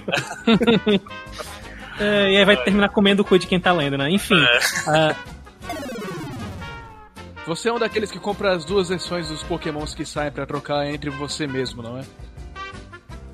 olha, eu fiz isso uma vez só. Ah! Eu só fiz isso uma vez. Foi E com, olha- com E sangue. olha que eu comprei dois Monster Hunters, cara. Eu tenho mais vergonha de você, Victor. É. Tudo bem, cara, eu, eu te entendo. Eu convivi muito tempo com os meus pais pra, pra entender esse tipo de coisa. E individualmente você é responsável por ter salvado a Nintendo em alguns momentos. né? Né? Tem... Cara, o meu irmãozinho ganhou um Switch do Natal da mãe dele, então agora a minha casa tem dois Wii U e dois Switches. Caralho, é. pra- Eu não sei se o Bruno, Wii U, como é que o Bruno sabia que tu tinha dois, dois Wii U's por sinal. Dois Wii U's? Sim. Dois Wii U's. Tecnicamente eu tenho um. Tem dois na minha casa. É... Não me venha com tec tec- tecnicalidades. Enfim, um? então. Ai, ai. Eu acho que com isso, eu aqui com uma Pokébola na mão, jogando ela pra baixo. Acho que a gente Por pode favor. avançar. É, querido encolher as crianças, versão shooter. É, é, é- é os pequeninos, pra quem lembra dos pequeninos. Pequenino. Inclusive eu faço uma referência de aos pequeninos. Aquele desenho que passava no SBT há muitos anos atrás. É, é melhor eu esquecer. We are the Littles. Caralho! We are the Littles. Alguém, alguém lembrou. É. Ah, morri. Merda. É, ok. É, Tá morto há muito tempo, rapaz. é, estamos todos mortos. Eu vou Cara, jogar ah. o Smash antes de começar a gravar. né? Ah, não, pois é, mas depois eu liguei de novo. É, Então, não joguei tanta coisa esse ano. Acho que a decepção sou eu. é, Eu joguei muito isso. pouco. Não, Eu não joguei é, Homem-Aranha, eu não joguei Red Dead. cara, tua decepção é, é o que tu tá fazendo com esse Pokémon aí, bicho. Jogando 100 horas pra pegar um, um Grow, Growlithe Shiner, é isso? Eu consegui, eu consegui. Inclusive, Tá ele é feliz? quebradaço. Porra, Valeu a pena? valeu. Ele é Cara, hoje meu bicho mais forte. Você é parte do problema. É, Não, nós, nós que estamos decepcionados com você. Então, é, co- continua sendo isso a decepção do ano, sou eu. Ah, Eu posso viver com isso. Ok, justo. Eu também eu tô acostumado. Ah, taratá, taratá. Dragon Ball Z, Z, Z. Já viram a música da, da portuguesa de Dragon, Dragon Ball? Cara, a, Dragon Ball. a- a abertura portuguesa de Dragon Ball Z. Show. Me lembrem Ah, de botar ela em algum lugar aí nesse podcast. Inclusive eu conheci, eu conheci pessoas, ah, esses jovens, eles pensavam que essa era a abertura brasileira. Que não, não tinham visto ah, quando passou, é isso mesmo? É, são crianças demais. Eles viram no YouTube e pensavam que essa era a abertura brasileira. Nossa. É, va- vale lembrar que o que passa agora é o Kai, né? É, faz sentido, né? O cara da abertura do, do o cara da abertura do Dragon Ball Z é o mesmo cara da abertura do Fly, não é? O... Da versão japonesa, Brasileira. Abertura do Fly. Não, é uma mulher que canta a abertura do Fire. É, Não, é, não um, é é, não. uma- é um coro de, de crianças. Não, não é não, é um cara, é um moleque. É um Ah, moleque. Ele é, um o moleque. filho do diretor de dublagem lá do. do- Eu não sabia disso. assim. Eu ouvi dizer de que o cantor da abertura do Dragon Ball Z no Brasil é o dublador do Goku. Então, não, não é o o Bob dublador do Goku, não. canta... Não, pô, não é o dublador do Goku, do Goku não, pô, se não me engano. Quer dizer, será que é do Z? Mas eu acho que era do Z que eu tinha visto isso. Bem, faria sentido se fosse do primeiro Dragon Ball, porque ambos foram no SBT e foram do mesmo estúdio, né? E Ah, saíram e- na mesma época, a dublagem do, do primeiro Dragon Ball e o Fly. primeiro Dragon Ball tem que lembrar que existem duas versões da música brasileira do, do Dragon Ball. É, sim. Três, se Depois você a da contar Globo. os OVAs. Hum, olha aí. Acho que, não Aqui tem, também. acho que não tem música nos OVS. Não, não, tem, É. tem, tem, tem. Eu lembro. Eu lembro, tem. Bom, mas e- e não é um podcast sobre o anime Dragon Ball, gente. É sobre o, Fighter Z, que é um, porra, é um jogo gostoso jogo muito de jogar, bom, né? é gostoso de assistir porque é bonito pra cacete, explode tudo e, Melhor Evo em muito tempo. né? Porra. Foi Não incrível, teve. foi sensacional. Pena que nunca mais vai acontecer, mas. Maldita Toei. né? Melhor Marvel vs Capcom. De longe! De longe! Melhor. Bom, eu, eu quero fazer um rápido, comentário que não tem nada a ver com isso. O nome do cara é Rodrigo Firmo, cara. Ele cantou o rap do Zodíaco. O rap O do rap, quê? o rap do Zodíaco. Ah, comigo é, pra você aprender. Aí ele cantou Fly, Eu- o Pequeno Guerreiro. Aí provavelmente as bolas dele caíram e ele cantou Dragon Ball Z Xalá, Red Xalá. Uau! E Super Campeões. Várias músicas de Super Campeões. Ele também foi, também foi dublador e tal. É, faz sentido. O que, que ele dublou? o, cara, o cara fez parte da minha infância. Olha aí. Olha só. Ah, cara. sei, Um abraço. Um abraço pra ele. Parada de dublagem dele aqui no site que eu tô vendo. Com certeza ele ouve em outro castelo. Com então- certeza. Um abraço aí pra ele. Ah, é, mas, mas não é só du- dublagem brasileira, né? Então vamos, vamos seguir adiante, né? Por um momento eu pensei que você ia falar Serancagura. N- Não, não, não. Eu não. Não. não. Não, não vamos nesse lugar. Mas eu acho que esse ano eu não joguei nenhum, não, ó. Esse ano eu acho que eu não joguei. Não nesse ano. Não nesse ano. Ainda, Serancagura, o, acho que o primeiro de, de 3DS ainda é o melhor 3D que eu vi no 3DS. O que é muito triste. É meio triste. Todos imaginando agora o Panda com a sua cara no 3DS tentando ver os peitos balançantes. Yeah. Caraca. Mas pra que serve 3D se não pra ver peitos, né? Eu comprei um VR pra quê? Rapaz, se a, própria, se a própria Nintendo está fazendo isso com Fire Emblem Fates, quem somos nós para reclamar? Eu tinha esquecido disso. Enfim. Né? Porque eu joguei a versão japonesa. Seus Oh. Toda, toda a sua glória punheteira. Mas Sem os, peitos, censura. os peitos não são o problema do, do Fire Emblem Fates, né, gente? Fire Emblem Fates tem muitos outros problemas. Ou seja, não é um No Man's Sky. No É, Man's Sky envolve você ter visto toda a cobertura, toda as, a- o marketing, a campanha Ah, dele. A- agora- agora somos os Phoenix Wright aqui, né? Tá todo mundo no, no direito. É, indo, indo por essa lógica, a edição especial de Fallout, realmente. É a única coisa de Final Fantasy VIII que continua saindo, né? Que é o jogo, é o jogo maldito da, da, da série. Final Fantasy VIII. Quem precisa dele? A própria Square sabe disso. Square Enix. Né? Ninguém quer Final Fantasy VIII. Nos, nos dê Triple Triad. Pior que eu até gosto de Final Fantasy VIII, mas eu entendo, eu entendo. E eu nunca mais joguei Como é também. Como é que é? Eu tinha. Que ano saiu Final Fantasy VIII? 98, 99. Eu tinha 8 anos!